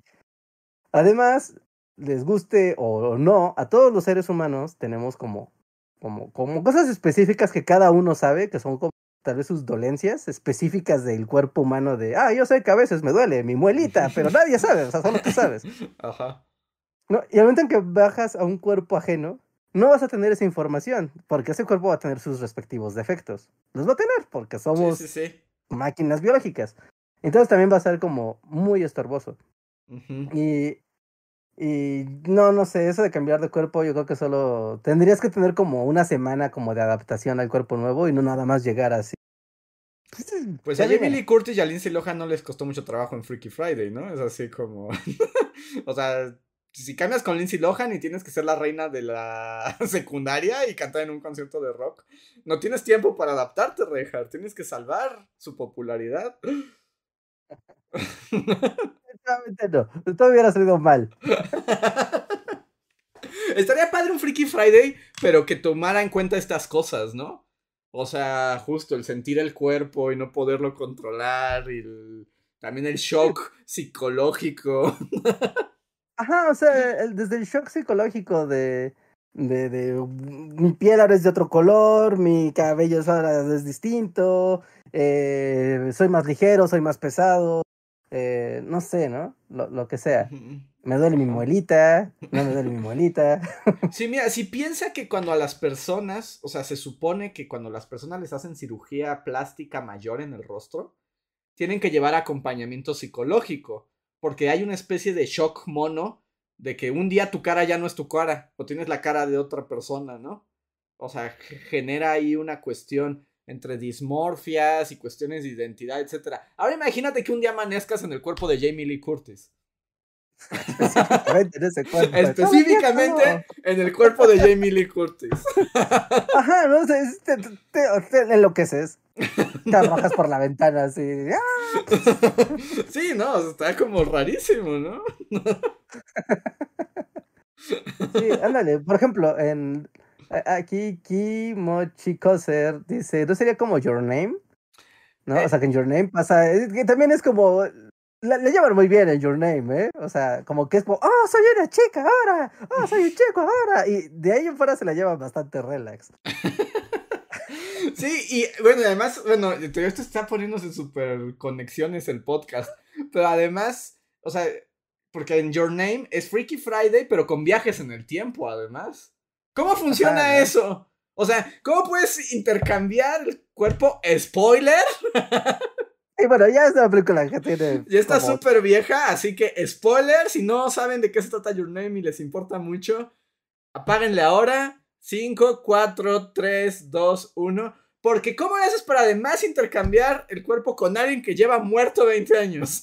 El tiempo y el espacio, sí, ¿no? Es como, wow. ¿Cómo logras eso, Reinhardt? Haciendo una cursilería colosal, así lo haces. Sí, sí es una cursilería colosal. No, no. Solo así. No lo, no, no, no lo voy a El poder del amor. No lo voy a, el poder del amor como Matthew sí, sí, es muy bonito. No voy a, no, no, no voy a, no quiero que suene feo, o sea, es muy bonita la metáfora y todo, pero viéndolo fríamente es como, wow, qué cursilería tan más grande. Sí, sí, sí, sí, sí, sí, puede ser. Ahí es ahí donde se conectan Your Name. ¿Qué tienen en común Your Name e Interstellar, Richard? que el poder del amor rompe el tiempo y el espacio. Exacto. Como pregunta de examen. Que, que, por cierto, en mi eterna insistencia que nadie me cree, Your Name es una excelente película para hablar en Blu-ray. ¿Sí? Fin. Oh, sí. Ya, es un espectáculo. Y eso que ya tiene sus años, ¿eh? Y chulada, chulada de espectáculo visual, ¿qué es eso? Ah, pues ahí hay una buena recomendación. Ya nada más para pasar al siguiente super chat y dejarlos con estos. Pero ustedes preguntaron. Aquí esto sí no fuimos nosotros, ustedes preguntaron. Pero bueno, lo que yo decía de esta. Hay. La gente propone dos posibilidades a esto de la muerte por teletransportación. Una que tal vez de ahí la saqué, aunque no pasa exactamente igual, es en El Gran Truco, en la película de Christopher Nolan. No sé si la viste, Reinhardt. ¿El qué? ¿Interstellar? No, no, no, no, no, Este, El Gran Truco. Donde ah, somos magos. Christian Bale y Hugh Jackman. Somos magos y conocemos a Nikola Tesla. No, no, no la vi. Ah, bueno, te la voy a spoiler. A ver, dale. No, pues es que ahí se supone que uno de los magos descubre un truco que lo hace súper famoso, que es la teletransportación. Básicamente es como de, miren, entro en esta casita, salen rayitos y aparezco del otro lado. Pero en realidad resulta que la máquina no es este, no es un teletransportador, sino es un clonador. Ok. Entonces más bien como que el que entra a un lado es clonado y por eso hay uno del otro. Pero tras bambalinas, un Hugh Jackman tiene que matar al otro Hugh Jackman, porque si no habría dos Hugh Jackman en el mundo. Ok, eso suena que te jode la mente. Ajá, pues es como, ese es el punto de la película. Entonces, eh, eso por un lado. Entonces, podría haberlo sacado de ahí. Y la otra, también podría ser, es un capítulo de Doctor Who, donde Doctor Who como que justo se rebotea para volver a vivir la vida y escapar de un muro de roca y destruirlo durante 700 años pegándole. Pero parece o sea, tú entiendes al principio que como que se teletransporta y viaja en el tiempo al principio, pero en realidad muere cada vez que lo hace. Entonces como que muere cada vez que se teletransporta, algo así. Entonces... ese capítulo de Rick and Morty donde Morty tiene una máquina para, una pistola para hacer rewind. En Ándale, un poco así. un poco así. Podrían ser de ahí que saqué esa idea. Pero quién sabe, nunca lo sabremos. Muchísimas gracias a todos por sus referencias sci-fi. Mucho sci-fi hoy. A ver. Siguiente super chat. Este le pertenece a Fantasmitas Rojos y dice: Según YouTube, no, según YouTube Studio, su video de neoliberalismo genera tráfico a nuestro canal. Así que gracias. Posdata, revivirá la serie de inútiles datos ociosos. Hola, fantasmitas rojos. O sea, nuestro video hace que la gente llegue al canal de fantasmitas rojos. Ajá, sí, sí, sí. Eh, es curioso, ¿no? Porque el estudio te dice a ah, qué videos dirigen tráfico hacia tu canal. Ajá. Sí, sí, sí. Ay, Reinhardt, ¿estás muerto? Hugh Jackman, ¿te clonó? Creo que desapareció Reinhardt, se quedó trabado. Entonces es mi show. Bueno, entonces, qué bueno, fantasmitas rojos, pero sí, es como estos videos que se conectan y te permiten brincar de un lado a otro. Y miren, Reinhardt impactado lo. Lo este. Lo refrenda. a ver si vuelve. A ver si vuelve. Pero muchas gracias por el super chat. Para no seguir leyendo super chats sin la presencia de Reinhardt, déjenme leer lo que me están poniendo aquí. Esperen que ya perdí. a Ajá. El chat normal. Dicen que Reinhardt fue teletransportado. Sí, yo creo que ya hay otro Reinhardt y ahorita es un Reinhardt está matando al otro Reinhardt. Porque este universo no puede tener más Reinhardt. Eh, dice Axel, como Ricky Morty el episodio del bote de ácido. Aunque en ese fingen su muerte, ¿no? Dice, me preguntan, ¿vas a hablar de clavos? ¿Quieren que les hable de clavos? Los clavos de madera también son un asunto, ¿eh? Dicen, juguemos Amnesia, Ginara. No, ese es, ese es el viernes, Ginara, ese es el viernes. Eh, dice Gato Astronauta, en la peli coreana todo en todas partes al mismo tiempo viajan a diferentes dimensiones. Ah, sí, podría ser también. Podría, podría ser un poco así. Aunque ahí nunca me queda claro cuando viajan a los otros universos si su mente se mantiene demasiado. O sea, se mantiene en el nuevo. No, ¿verdad? Se sustituye. Ah, volvió Reinhardt, que se te quedaste. Creímos que Hugh Jackman te había matado. Mm, ya tal vez un clan mató a alguien. Sí, hay dos eso no pasa, definitivamente de hecho, eso no pasa. Si, se abre tu campo, o sea, tu cámara, hay un Reinhardt muerto hacia tus pies. Qué bueno que no se abre. La cámara está fija, bien fija. hay cuatro cadáveres de otros Reinhardts que han muerto si cometes canibalismo de tu propio cadáver, serías inmortal, ¿no? O sea, porque invocas un clon tuyo, lo matas, te lo comes y pues de alguna manera puede ser donde tú quieras. Pues puede ser. Hay un anime, bueno, hay un manga que, que, es del, del, mismo creador de este anime manga que está ahorita muy de moda, que se llama Chainsaw Man, el hombre motosierra. Tal vez has visto algo, Reja, porque ahorita está muy de moda. Pero ese mismo mangaka tiene un manga que no es tan popular, que se trata de un mundo que vive como una especie de invierno absoluto y todo el mundo se muere de hambre. Pero entonces resulta que empiezan a nacer gente con superpoderes. Y hay unos hermanos que tienen el poder de la regeneración, ¿no? O sea, si, si los cortan, se regeneran. Pero en un giro bastante macabro de los acontecimientos, más bien usan su poder para alimentar a la gente. Entonces es como ellos cortándose los miembros y dándole carne al, a, pues a otras personas para, para que no, no mueran de hambre. Dato curioso. Y otro dato curioso, en realidad no podemos comer carne humana mucho tiempo, es tóxica para los otros humanos. Pero, pero bueno, se le puede, ¿no? o sea, en pequeñas cantidades no te hace nada. Pero si tu dieta fuera enteramente de carne humana, te acarrearía un montón de enfermedades terribles. Sí, ¿no? hay un buen motivo por el que no se puede ser caníbal y hacer algo comercial con eso. Y no es prácticamente la moral. Exacto, sí. Porque no se puede, carajo. Ajá, entonces no sean caníbales, por favor. O sea, nunca lo sean, pero además ahora tienen una razón extra para no ser caníbales. Ok, tal vez no nunca, pero. Nunca sabes. así en la película de Viven. en los Pirineos. un, un de piloto. Pues. o sea, sí, o sea, pero, pero, porque es una vez solamente, pero si tu dieta fuera carne humana, habría, nos ponen ahí exacto como lo que pasó con las vacas locas, o sea, terminaría viendo cosas bien raras Sí, sí, eso seguro. Eso seguro, eso seguro. A ver.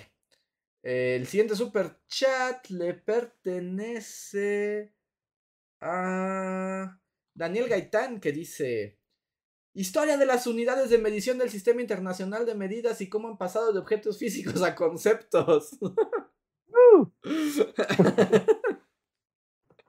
así, así se va a llamar. Luego le agregamos nazis al título y nos desmonetizan. Ajá, nazi. El sistema métrico nazi.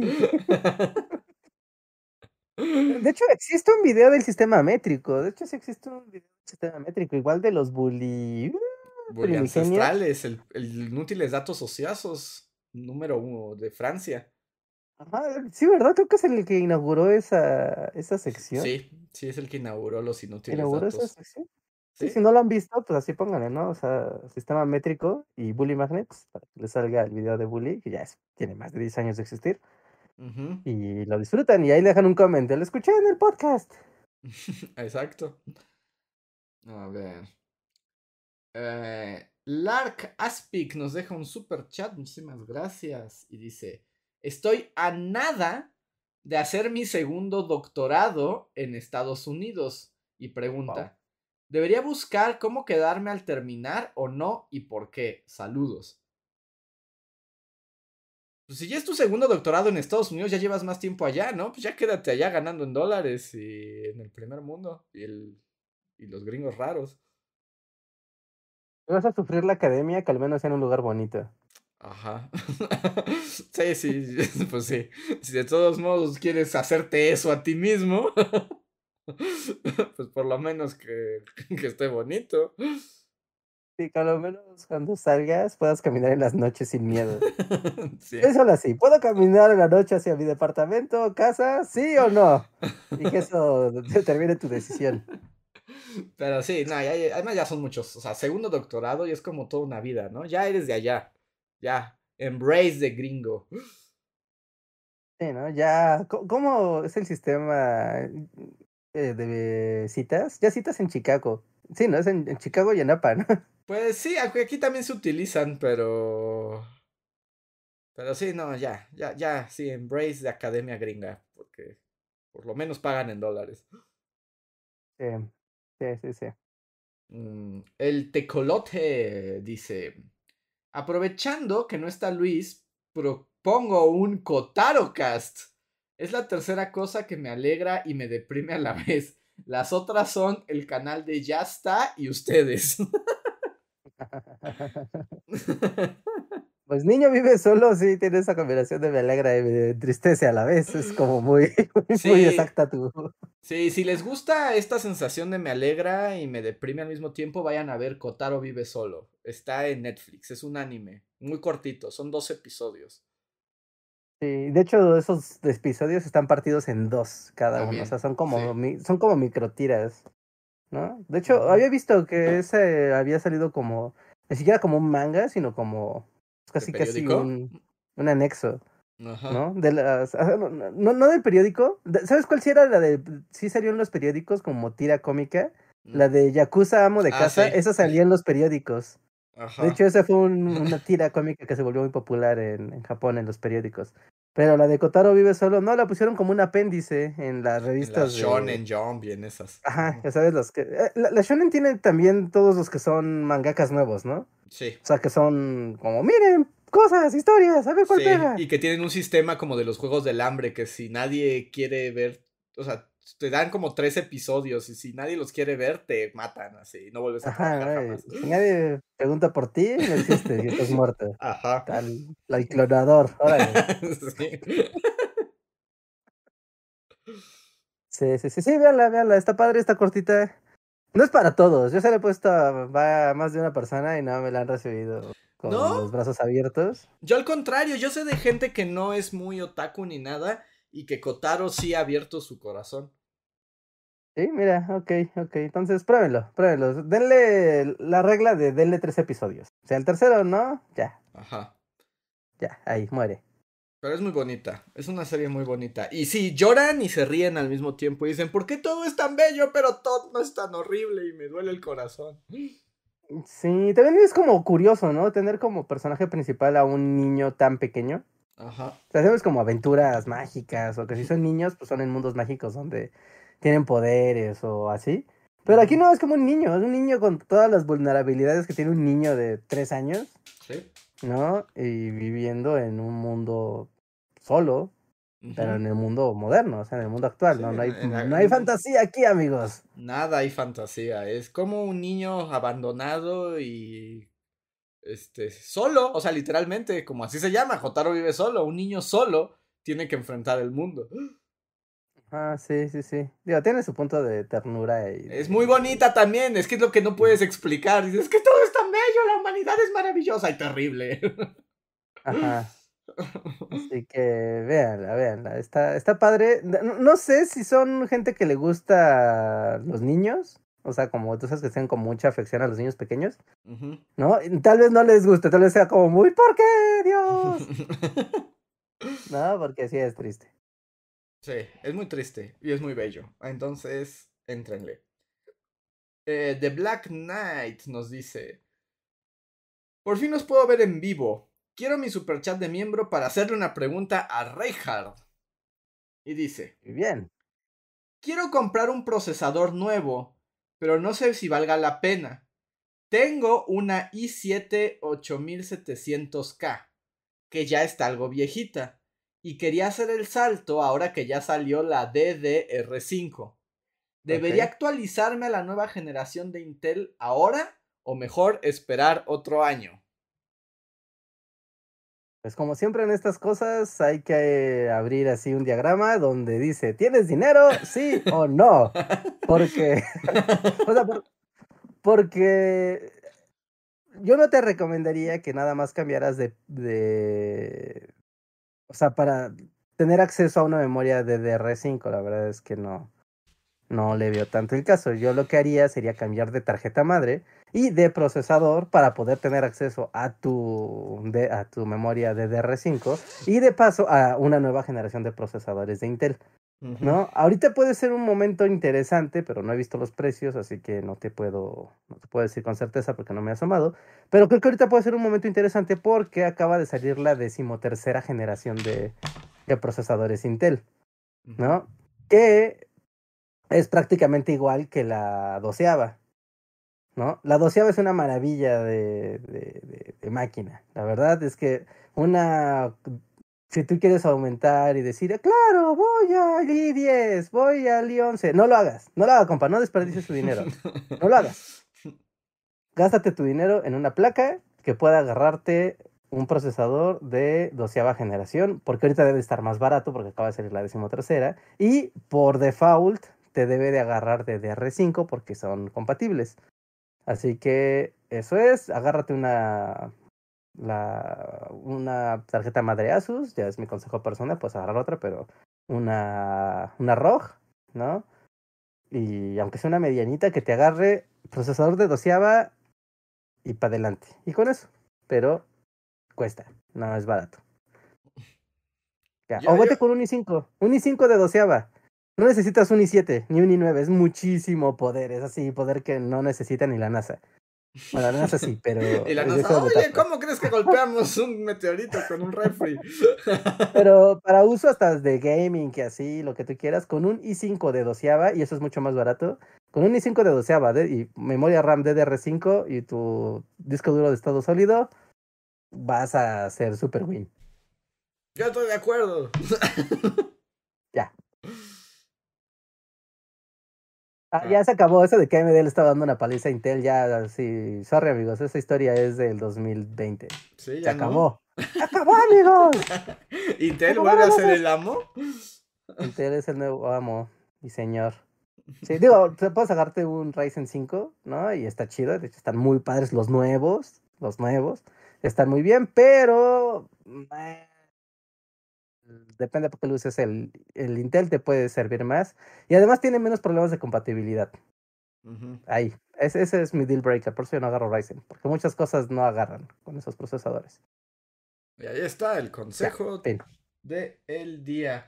Y ya no tenemos más super chats por el momento, entonces si quieren decir algo, pues anímense. Voy a pasar los super gracias.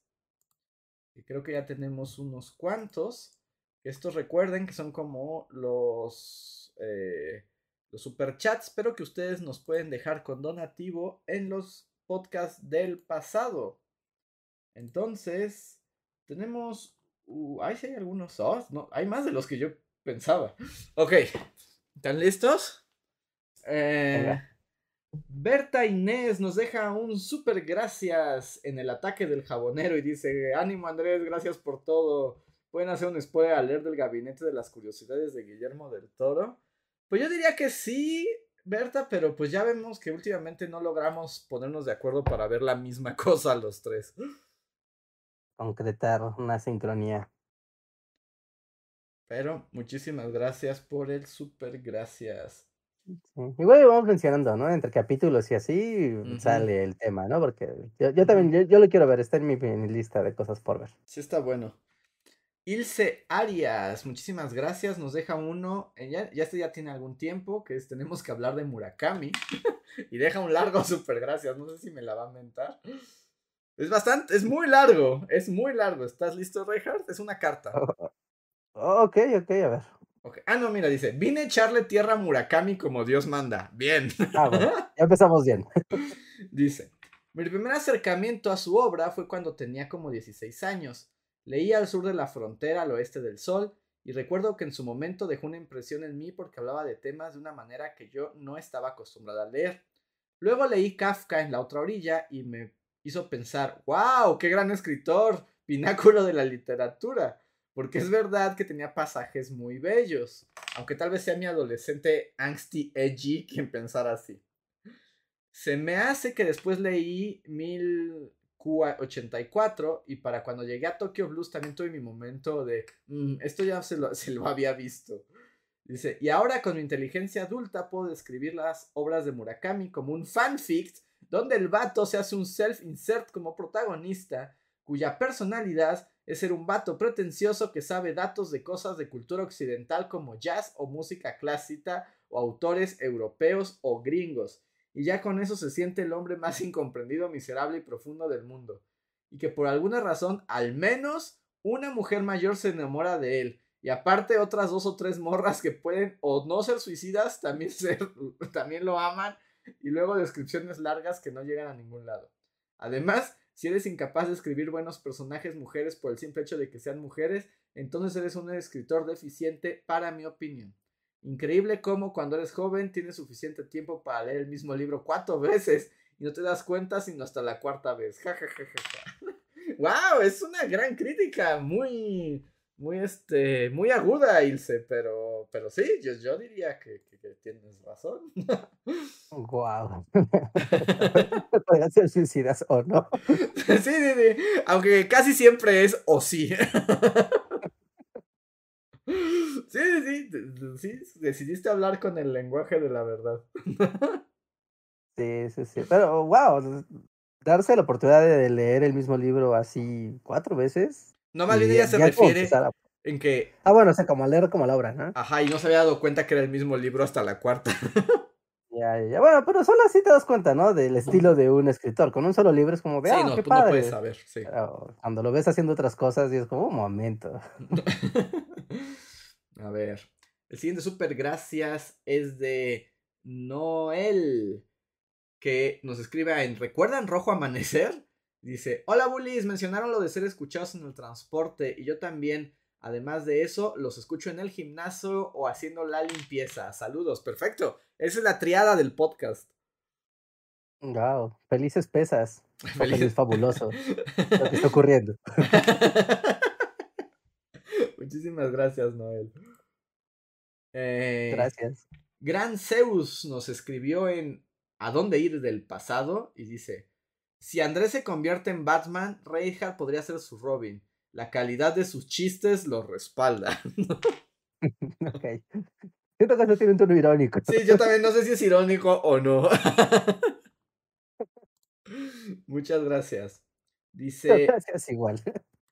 Héctor P. en Recuerdan Rojo Amanecer dice: Este comentario es para recordarle a Andrés que este año habló de Drive My Car y la recomendó. Yo no la he visto, solo que, bueno, es como paréntesis, yo no la recomendé, la recomendó Reinhardt. que también es Murakami, supongo. sí. Dice, solo que. Digo, sería fácil que alguien pensara que lo recomendaste tú, sinceramente. Dice, y la recomendó, solo que no recuerdo si fue en el podcast o en Twitch. Para mí, sí fue la película del año. Lean los comentarios de este podcast, son adivinos. Se murió Héctor Bonilla. Creo que valdría la pena un spoiler al rojo amanecer. Bueno, es que esto lo escribió antes. Así fue, Héctor. Muchísimas gracias. Wow. Sí, sí, es muy feo que se haya atinado ahí la, la tómbola de la muerte. Y justo fue Reinhardt quien recomendó Drive My Car y eso desató el podcast de Tenemos que hablar de Murakami. Ajá, sí, sí, sí, justamente. justamente. ¿Todavía no ves Drive My Car? Todavía no lo he visto, es que dura como cuatro horas, entonces como normalmente yo cuando veo cosas ya es cuando, ya en la noche, o sea, luego es así como veo algo que dure dos horas máximo, pero es que Drive My Car es demasiado larga para, para verla a las once de la noche. Ay, demasiado contemplativa, ¿no? Eso no es para verlo con sueñito ni, ni comodito así de podría dormir, no. Pero está chida esa peli. O sea, está bien. O sea, está Murikami esca. Pero está padre, está bien para contemplar, pensar. El carro está muy padre. me gustó mucho su carro, la verdad. Dije, no, sí. Que lo deje, que deje que alguien se deje su carro es algo que significa mucho. Mucho. Reja la polla. Sí, sí, sí, sí, sí. Muy bien. Eh, Miri. Mm. Mirsis, que creo que es Mim. Creo que por la imagen es Mim. Es que no sé por qué me salen estos nombres raros en ahora. Ah, es que deben ser ahora los tags de YouTube, ¿no? Espérate, los que puedes cambiar, ¿no? El, el nombre, igual y. Pero bueno, dice, fue en el podcast un poco de teatro, decía, gracias, Reinhard Fest, tengo varios momentos favoritos. Cuando se molestó porque no le mandaron fan arts para el bully aniversario y le reclamó al público. Ese es el número uno de mí. El dos, Reinhard Rey Pollo en el dojo. Y tres, el amor a Bully y cómo es con los fans. Espero regresen los eventos presenciales en ese en fin de semana. Muchas felicidades. Muchas gracias, Mim. Gracias, un abrazo. Y ojalá, ojalá vuelvan los eventos presenciales en fin de semana. Químico Gamer también te manda un feliz cumpleaños como super gracias en ese podcast. Ah, muchas gracias. Amable. Wow, y aquí Miguel Méndez, el historiador del podcast, nos escribe en, en el podcast número 21, Juegos Olímpicos y escándalo de la presidencia de México. ¿De cuándo es eso? De pues, hace seis mucho tiempo. años, no sé. Pero dice, mi momento ha llegado, bullies. Dice, porque recuerden que él es el historiador del podcast. Si alguien sabe qué hemos dicho y cuándo, es, Miguel Méndez. Y dice, es verdad, es verdad que no es que maten gente, pero sí pasan cosas muy random. Dice, yo ubico muy concretamente tres momentos y el primero sí es de muerte. En este podcast, en el 21, Luis arranca preguntando quién es más grande, Juan Gabriel o Chente, y justo Dos semanas después se murió Juan Gabriel. Ok. Luego dice, los otros dos que estoy buscando en los podcasts, aún no los ubico, tienen que ver con Daft Punk desintegrándose unas semanas de que lo mencionaron. y otro muy random cuando Andrés dijo que no conocía la canción de La Chona, a corte La Chona viral en todos lados. wow. Yo digo que hay un juego del calamar que se alimenta de las conversaciones random del Bully Podcast. Y dice, Posdata, les dejo otro super gracias en otro chat. y dice, y feliz cumple a Reinhardt. Saludos. Muchas gracias, Miguel. Wow, gracias. Gracias, gracias. Y qué, qué buena memoria. Bueno, qué observador.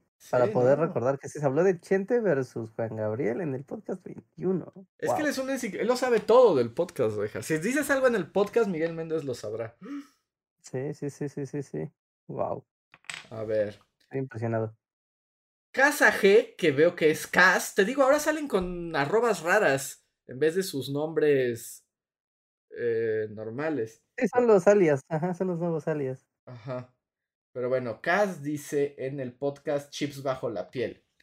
Yo sí espero con ansias mi lista de lo más escuchado de Spotify. Y sí, Luis, todavía hay listas de lo mejor del año. A mí me gusta ver las mejores series y películas. Este año me regalaron una Alexa Al principio solo la usaba para reproducir música y podcast, pero he descubierto más usos. Yo la uso también para hacer listas de compras y recordatorios. También juega contigo, te responde los buenos días, te despierta con la playlist que le indiques, pero aunque ha sido útil no dejo de sentirme a ratos como en Norwell. Sobre lo de Disney Plus, lo estuve pagando pero la cancelé porque ya no lo veía. Pero luego empezó a sacar cosas que me interesan. Yo quiero ver la nueva de Hocus Pocus. Saludos. Muchísimas gracias, Cas. Wow, Hocus Pocus. Sí, pues, pues, pues, pues los Alexas son muy útiles. Los Alexas antes sí son muy útiles. Ay, lástima que no está aquí Luis para discutir sobre cómo aparecen las listas de lo mejor del año, justo en la semana donde aparecen las listas de lo mejor del año. Tal cual, ¿no? Ahorita ya en todos lados ya está empezando a salir. Las mejores películas, las mejores series, los mejores animes ya salieron o todavía no tienen su lista. O está eh, pasando quincena. Por lo general, esos salen hasta enero, febrero, cuando acaba la temporada de invierno. Ah, ya, ok, ok. Ya no cierran el año en diciembre, ¿no? No, más bien se cierra con la temporada. Ok, ok, te todavía falta. Cuando termina una temporada de invierno, es como de cuál fue el mejor anime de la temporada. Que yo creo que el mejor de la que hemos llevado hasta el momento, aunque Cyberpunk es mi favorito, pero ser mi favorito no es ser el mejor. Yo creo que el mejor anime de este año probablemente sea Dance Dance Dance Sur, el de niñitos bailan ballet. Yo creo que ese es el anime del año. O debería ser. ok, ok, ok. No, es muy trendy que digamos, pero te voy a creer que sí está bien padre. Está buenísimo. Es de lo mejor que he visto en la vida. Okay. Ah, yo pensé que ibas a decir Spy X Family. No. Ese va a ser el más popular. Ese va a ser sin duda el más popular. Y yo creo que es el más querido del año. Es el, el más trendy, ¿no? Sí. Está de lo más trendy. Y está kawaii, pero yo ya lo abandoné. Ya cuando apagué un capítulo a la mitad, apagué un capítulo, dije, ya estoy harto, bye. ya, no tolero a estas personas. ya no tolero a estas personas. wow. Wow. No lo vi venir. Eso sí no lo vi venir. No, la verdad es que los personajes me gustan mucho. Pero, ¿quieres que ya di mi crítica de Spy Family rápido? Sí, así como en un, en, en un tuitazo, casi casi. Mi problema de Spy Family es que solo es sus personajes. Los personajes son maravillosos, pero no hay historia, no pasa nada. O sea, y, pero todo el tiempo es como de, hay una conspiración gigante que vamos a descubrir mientras nos convertimos en una familia. Y yo es como, claro, quiero ver ambas cosas. Quiero que se vuelvan una familia y descubran la conspiración. Y después de 40 capítulos, la conspiración ya a nadie le importa. Pero no son tantos, Andrés, ni siquiera son tantos. ¿Qué pasó? ¿Te bajaste en el tercero o qué? No. No importa la serie. Pero voy, me quedé como en el sexto de la segunda temporada. Ya, para mí es como, no hay conspiración. Son capítulos de vamos a comer y vamos a cocinar. Y es como de, ¿y la conspiración? ¿Dónde está mi conspiración? O sea, me gustan ellos, los personajes son maravillosos. Son hermosos. y tienen conflictos escolares y tienen problemas para ser padres que no son padres. Ajá, me encantan, me encantan, o sea, me encantan, me gustan mucho esas partes. Pero quiero también lo demás, porque no pueden estar ahí por siempre. avanzando lentamente, pues es que el plan es lento, pues hay que hacer que la niña vaya a la escuela y sea lista y pasen cosas. Pues, la, la vida es lenta, Andrés. No, no, no, no, ya lo abandoné, ya. Hubo un capítulo donde ya donde lo abandoné es un capítulo donde hay un niño que lo van a correr de la escuela porque su papá le quebraron su empresa. Y, y es como 30 minutos del niño haciendo chistosadas, como de, como ahora mis amiguitos no quieren que me vayan, me van a comprar un jugo, me van a llevar a comer.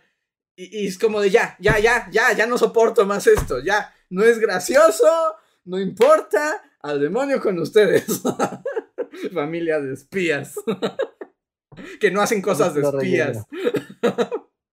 Que, no se ven, ¿no? O sea, cuando solo te cuentan que hacen cosas de espías, pero no las ves. Como, salí, mate a alguien. Ah, puedo ver? No. no. Exacto. O sea, ¿cuántos capítulos van y no hemos visto a Yor matar a nadie ni hacer nada de asesina? Nada. Solo lo vimos en el primer capítulo. Sí, sí, sí, sí, sí. Es muy raro, que solo te plantea que son los mejores espías. Al principio ves cómo son espías y hacen cosas de asesinos y espías. Y después solo te cuentan que lo hacen, pero no lo ves. Exacto. Es como, no lo ves, es como de, ella es una gran asesina. ¿Y qué hace? Cosas de asesina. ¿Podemos verla hacer cosas de asesina? No. Mírala, va a cocinar algo y va a pasear en una tienda de chocolates.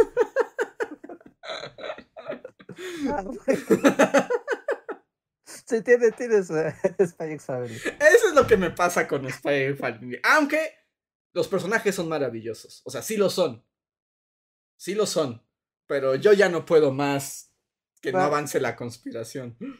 No, no, no, viste un meme, sí, eh, seguro que no lo viste, pero ¿viste hubo un meme del mundial de ahora que ganó, le ganó Japón a España? Que había en el público un güey vestido con los cuernitos de Anya. Ajá. Y estaba así. Y todo el mundo se pregunta, parece que los japoneses leen las jugadas los españoles, ¿cómo lo harán? Yo vi uno que era como una imagen del director técnico que está con un traje muy elegante y está escribiendo en una libreta y le pusieron que tenía la Death Note. Sí, sí, sí, sí, sí, sí, Muy, muy bueno, muy bueno. Es, es lo único que nos da la selección de Japón, que, ningún, que una selección nacional que ningún otro país te puede dar. No, nadie puede internacionales. Eso. Nadie puede darte eso. Nadie te puede dar bebés. Lástima que no, ya, ya los eliminaron. Qué pena. y aquí están recomendando en el chat Bochi de Rock. También está bonita y está chistosa. Ok. Hay gente que la está amando demasiado. Yo no la amo tanto, pero sí está bonita. y me dicen. si no sé de qué hablas. Es una niñita. Es como una. Es un anime de niñitas. Tenemos una banda de rock, pero aquí la diferencia es que la protagonista es una niña que es como super ansiedad social y super awkward y es una nerd rara bastante incómoda. ¿Es como Komi-san es una banda de rock? Es, pero Komi-san es como de soy bella y todo me pasa y esta sí es muy awkward. O sea, esta sí es como, ay Dios mío. o sea, es alguien que cuando, si estás con ella, es como, ay, me hace sentir incómodo porque es muy rara. Debe ser incomodidad total. Ajá. pero está bonita y la animación está padre. Ya, ya, ya. Ok, veré imágenes. Sí, ahí está. Y me quedaba ya nada más para cerrar un super gracias, me parece. Ay, lo perdí. Bueno, me quedan un poco más, pero voy a adelantar. Eh, Miguel Méndez nos dice en el podcast, los premios Nobel lo han hecho, dice, es este el podcast. Estaban hablando sobre películas musicales y es cuando alguien pregunta sobre el Interstellar 555 de Daft Punk, tres semanas antes de su separación. ¿Coincidencia? No lo creo. y dice, ando rastreando el de la chona. Gracias, Miguel. Como comentario sin contexto, ¿no? estoy arrastrando el de la chona. Pero mira, su, su, pesquita historiográfica funcionó porque después nos mandó otro super gracias, que es el podcast 89 que se llama Comienza el Mundial en Rusia y la crisis de niños migrantes en Estados Unidos. Y dice, es aquí, el momento random. Luis menciona a la chona y hasta ponen un cachito, pero Andrés no la topa. dice, lo más chistoso. Dice, el más chistoso es que le dicen que le falta barrio y se lo van a llevar a dar una vuelta en la troca para cantarla. Y justo semanas después, el Chona Challenge se, se generó, ¿no? Wow. ¿Sí? ¿Se invocó? ¿Así? ¿Fuerzas del más allá? Sí. Y luego dice, siempre les digo que todos los podcasts están buenísimos, pero justo en este coincide Mundial, la anécdota turbia del fútbol que contó Reinhardt, la reacción nefasta de la afición mexicana cuando ganaron Alemania rematan con Trump y los cambios de detención de migrantes. Solo para fans que les guste el bajoneo hardcore. Muchísimas gracias, Miguel. y ya son las 11, pero leo rápido, quedan dos o cortamos. Sí, sí, sí, sí, sí, dale, dale. Mats Malteada escribió en Chips bajo la piel y dice, hola bullies, hace tiempo les hice una pregunta respecto a si debía o no comprar una casa antes de irme al extranjero. Reinhardt me recomendó irme y ahorrar para comprar, pero decidí ignorar el consejo de Reinhardt y me compré un departamento. Si bien los intereses aumentan, lo que tienes que pagar a pesar de todo, también, a pesar de eso lo puedes proyectar. También el considerar la plusvalía del inmueble que comprar compensa lo que pagas. Sin mencionar que el dinero que le metes a tu hipoteca es dinero para algo que te queda para ti, no como la renta. Por cierto, el Infonavit no es tan malo como la mayoría piensa. Eh, su tasa es más alta que la de los bancos, pero los bancos al final te, te terminan cobrando lo que te ahorras al tener una tasa más baja, cobrándote otros seguros, los cuales son obligatorios. Oh. Está muy bien. Pues primero que nada, felicidades. Qué chido que tengas un departamento y que hayas comprado una propiedad. Es de las grandes cosas de la vida de una persona. Así que felicidades. Y, los consejos inmobiliarios, muchas gracias. Sí, ¿no? Los consejos inmobiliarios que nunca están de más, ¿no? Más en estos tiempos convulsos de tasas de interés altas y, y, cambian, y cambiantes cada mes. Así, que qué bueno, aseguraste tu patrimonio antes de que las tasas subieran. Muchísimas felicidades, más malteada, y gracias por el super chat. Sí, felicidades. Y Sergio Alejandro escribe en el taco y el vacío. Dice, por raro que parezca, andaba muy bajoneado porque nadie se había acordado de mi cumpleaños. Pero el entrar en razón sobre el ciclo constante de la vida y la muerte me hizo sentir mucho mejor. Y se me antojaron unos taquitos. ¡Feliz cumpleaños atrasado, Sergio! Se le jodieron la mente. Exacto. Pero lo hicimos sentir mejor al final, Reinhardt. Es como el giro de, de esto. Ok, ok, ok. Felicidades atrasadas. Felicidades. Y llega un nuevo super chat de Oye Maxta que dice: Buenas noches, banda. Quería saber si harán un podcast para despedir el año. No quisiera perderme ese especial y ya que hablan de anime, me dolió mucho el fin de JoJo's Stone Ocean. Yo no lo he visto, Maxta. Pero seguramente habrá podcast de fin de año, ¿no? anunciaremos cuál es el podcast final del año. El último que hagamos en el año, sí, sí, sí, anunciaremos con anticipación. La verdad es que no lo había ni pensado. Bueno, pero alguno tendrá que ser, ¿no? alguno tendrá que, que, ser, ¿no? Como el, el, corte de caja antes de irnos de vacaciones. Ya les diremos, ¿no? Para que se junte aquí toda la banda y platiquemos cosas divertidas. Así es. Y pues con eso terminamos el podcast de hoy. 11-7, poscotorreo o lo guardamos, Richard. Sí, poscotorreo ya de volada, ya así de, trámite. Entonces, vámonos, muchísimas gracias, van los créditos y volvemos para unos minutos extra. No se vayan. Ahora Gracias. Síguenos en Facebook, Twitter y YouTube con el usuario Bully Magnets. También suscríbete a nuestro podcast en iTunes y en la app de Mixler para tener lo más nuevo de nuestros contenidos siempre a la mano. Deja tus comentarios, suscríbete, compártenos con tus amigos y recuerda, Bully Magnets, donde la historia en verdad es divertida. ¿Tú tienes Paramount? ¿Sabías que sí tienes? A ver, estamos al aire y Reinhardt me tiene una oferta que no podré rechazar. Sí, no, es que me di cuenta de que, bueno, es que tengo un Smart TV, ¿no? Tengo un Smart TV nueva, ¿no? Entonces ya le estaba dando de alta sus servicios y todo, así de, uh", ¿no? Chido. Y vi que tenía la aplicación de Claro Video por default, ¿no? Dije, bueno, pues la voy a loguear porque tengo Telmex y pues listo, ¿no? Pero no me había dado cuenta que en el recibo de teléfono dice, con tu cuenta de Claro Video que no usas, tienes también Paramount dije, ay, ¿a poco? Y me metí a la de Claro Video y ahí tiene un acceso directo que te lleva a Paramount. Wow, entonces tienes Paramount. ¿Y qué hay en Paramount? Ajá, entonces si tienes, si tienes, pa, si tienes, ¿qué? Eh, Telmex, tienes Claro Video y en consecuencia también tienes Paramount. Pero, ¿qué hay en Paramount? O sea, ¿qué has visto? Ah, ¿Qué, qué, qué, te pues, ofrece? por ejemplo, ahorita, ¿ves que todas las caricaturas de Cartoon Network las mudaron de Netflix y ya no existen ahí? Ajá. Pues ahora están en Paramount. Ajá. ¿No? Por ejemplo, está todo Star Trek en Paramount. Está. Está. Yo estoy viendo BBC Bothead, la nueva temporada de BBC Bothead que me mata de la risa. ¿No? La recomiendo ampliamente. Eh, y, y, no sé, más cosas, no sé, el periférico está lleno de letreros de ver cosas en Paramount, pero... no, está bien, está bien, yo solo quería saber, ¿no? O sea, saber como para ver qué se antojaba. Pero sí tiene buen surtido, o sea, sé que, o sea, así explorando de rápido, se llegó a como dar el golpe en la mesa porque se robó muchas, bueno, no se las robó, ¿no? Sino que se llevó sus muchas licencias de Netflix y de Amazon Prime pues las reclamó, pues porque ya es que Paramount es de las mayores productoras de toda la vida. Y es como, todo esto es mío, soy un monstruo. Y pues ahora todo lo que no tienes en Amazon, digo, en Netflix y en Amazon Video, está en Paramount. Ah, qué bien. Ah, y pues, seguramente ya lo tienes ahí, sin saber. Voy, voy a. Voy a checarlo. Sí, sí, sí, sí, sí, sí. Es un buen, es un buen truco. A ver. Ah, está todo South Park. Puedes ver todo South Park. Ah, South Park está en. Aunque pues, South Park está también libre en internet, ¿no? Yo los veo. Pues no lo, pues no lo puedes ver en tu Smart TV. Porque tienes que mm. meterte a southpark.net. Pues, sí, no, tendría que hacerlo vía cable o algo así. No, lo veo en la compu. Entonces ya, ya no más, Andrés.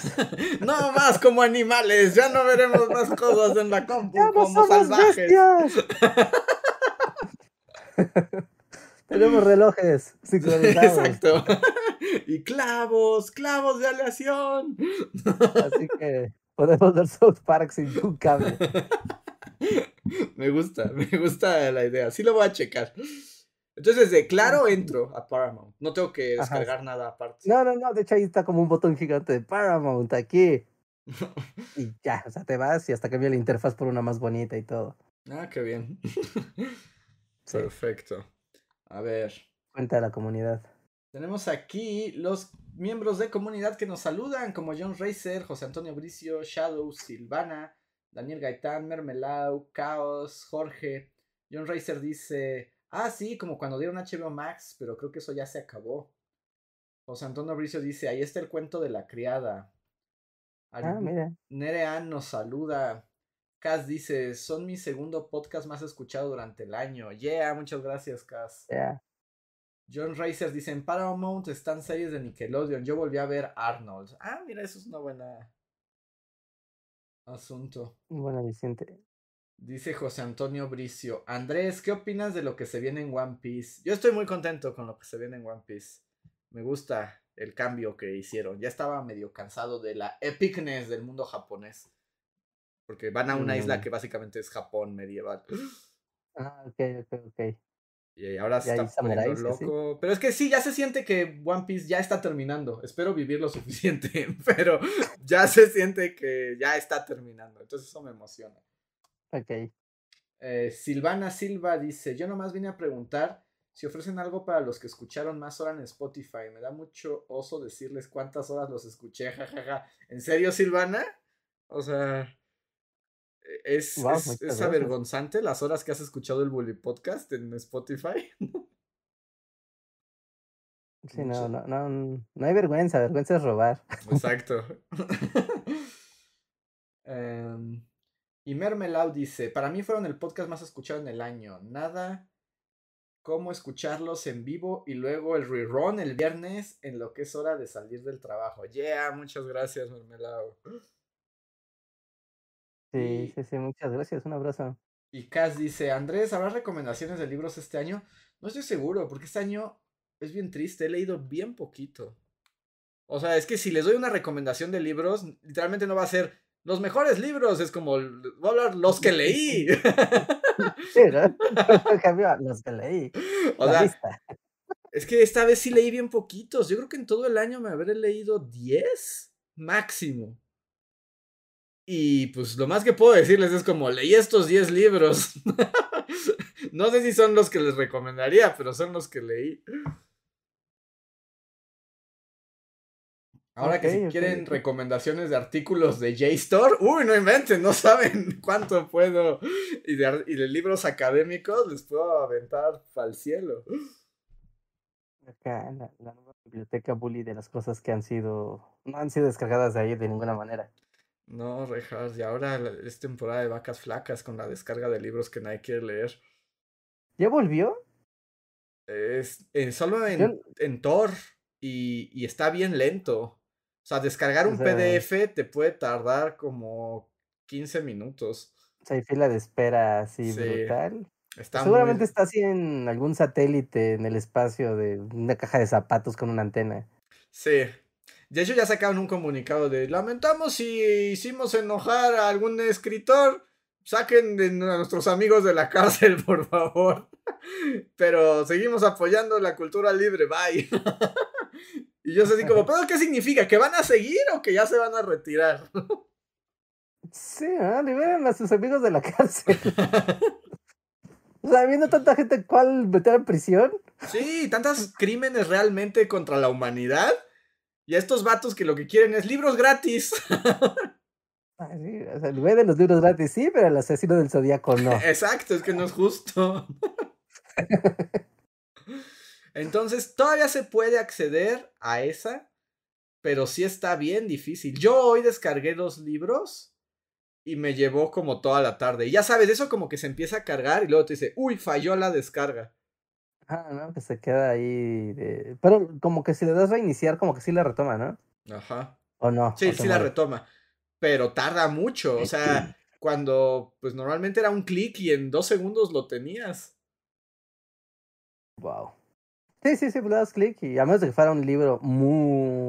¿eh? ¿no? Ah, por ejemplo, hay, había un diccionario, un diccionario que se hizo aquí en México de términos. Bueno, el, ¿El diccionario de, dudas? Ajá, hay un como diccionario de términos políticos, ¿no? Yo creo que es de los libros más grandes que he visto en mi vida, Ajá. porque lo hicieron así, ya sabes, los académicos más rimbombantes de Latinoamérica, en conjunción con los senados del continente americano.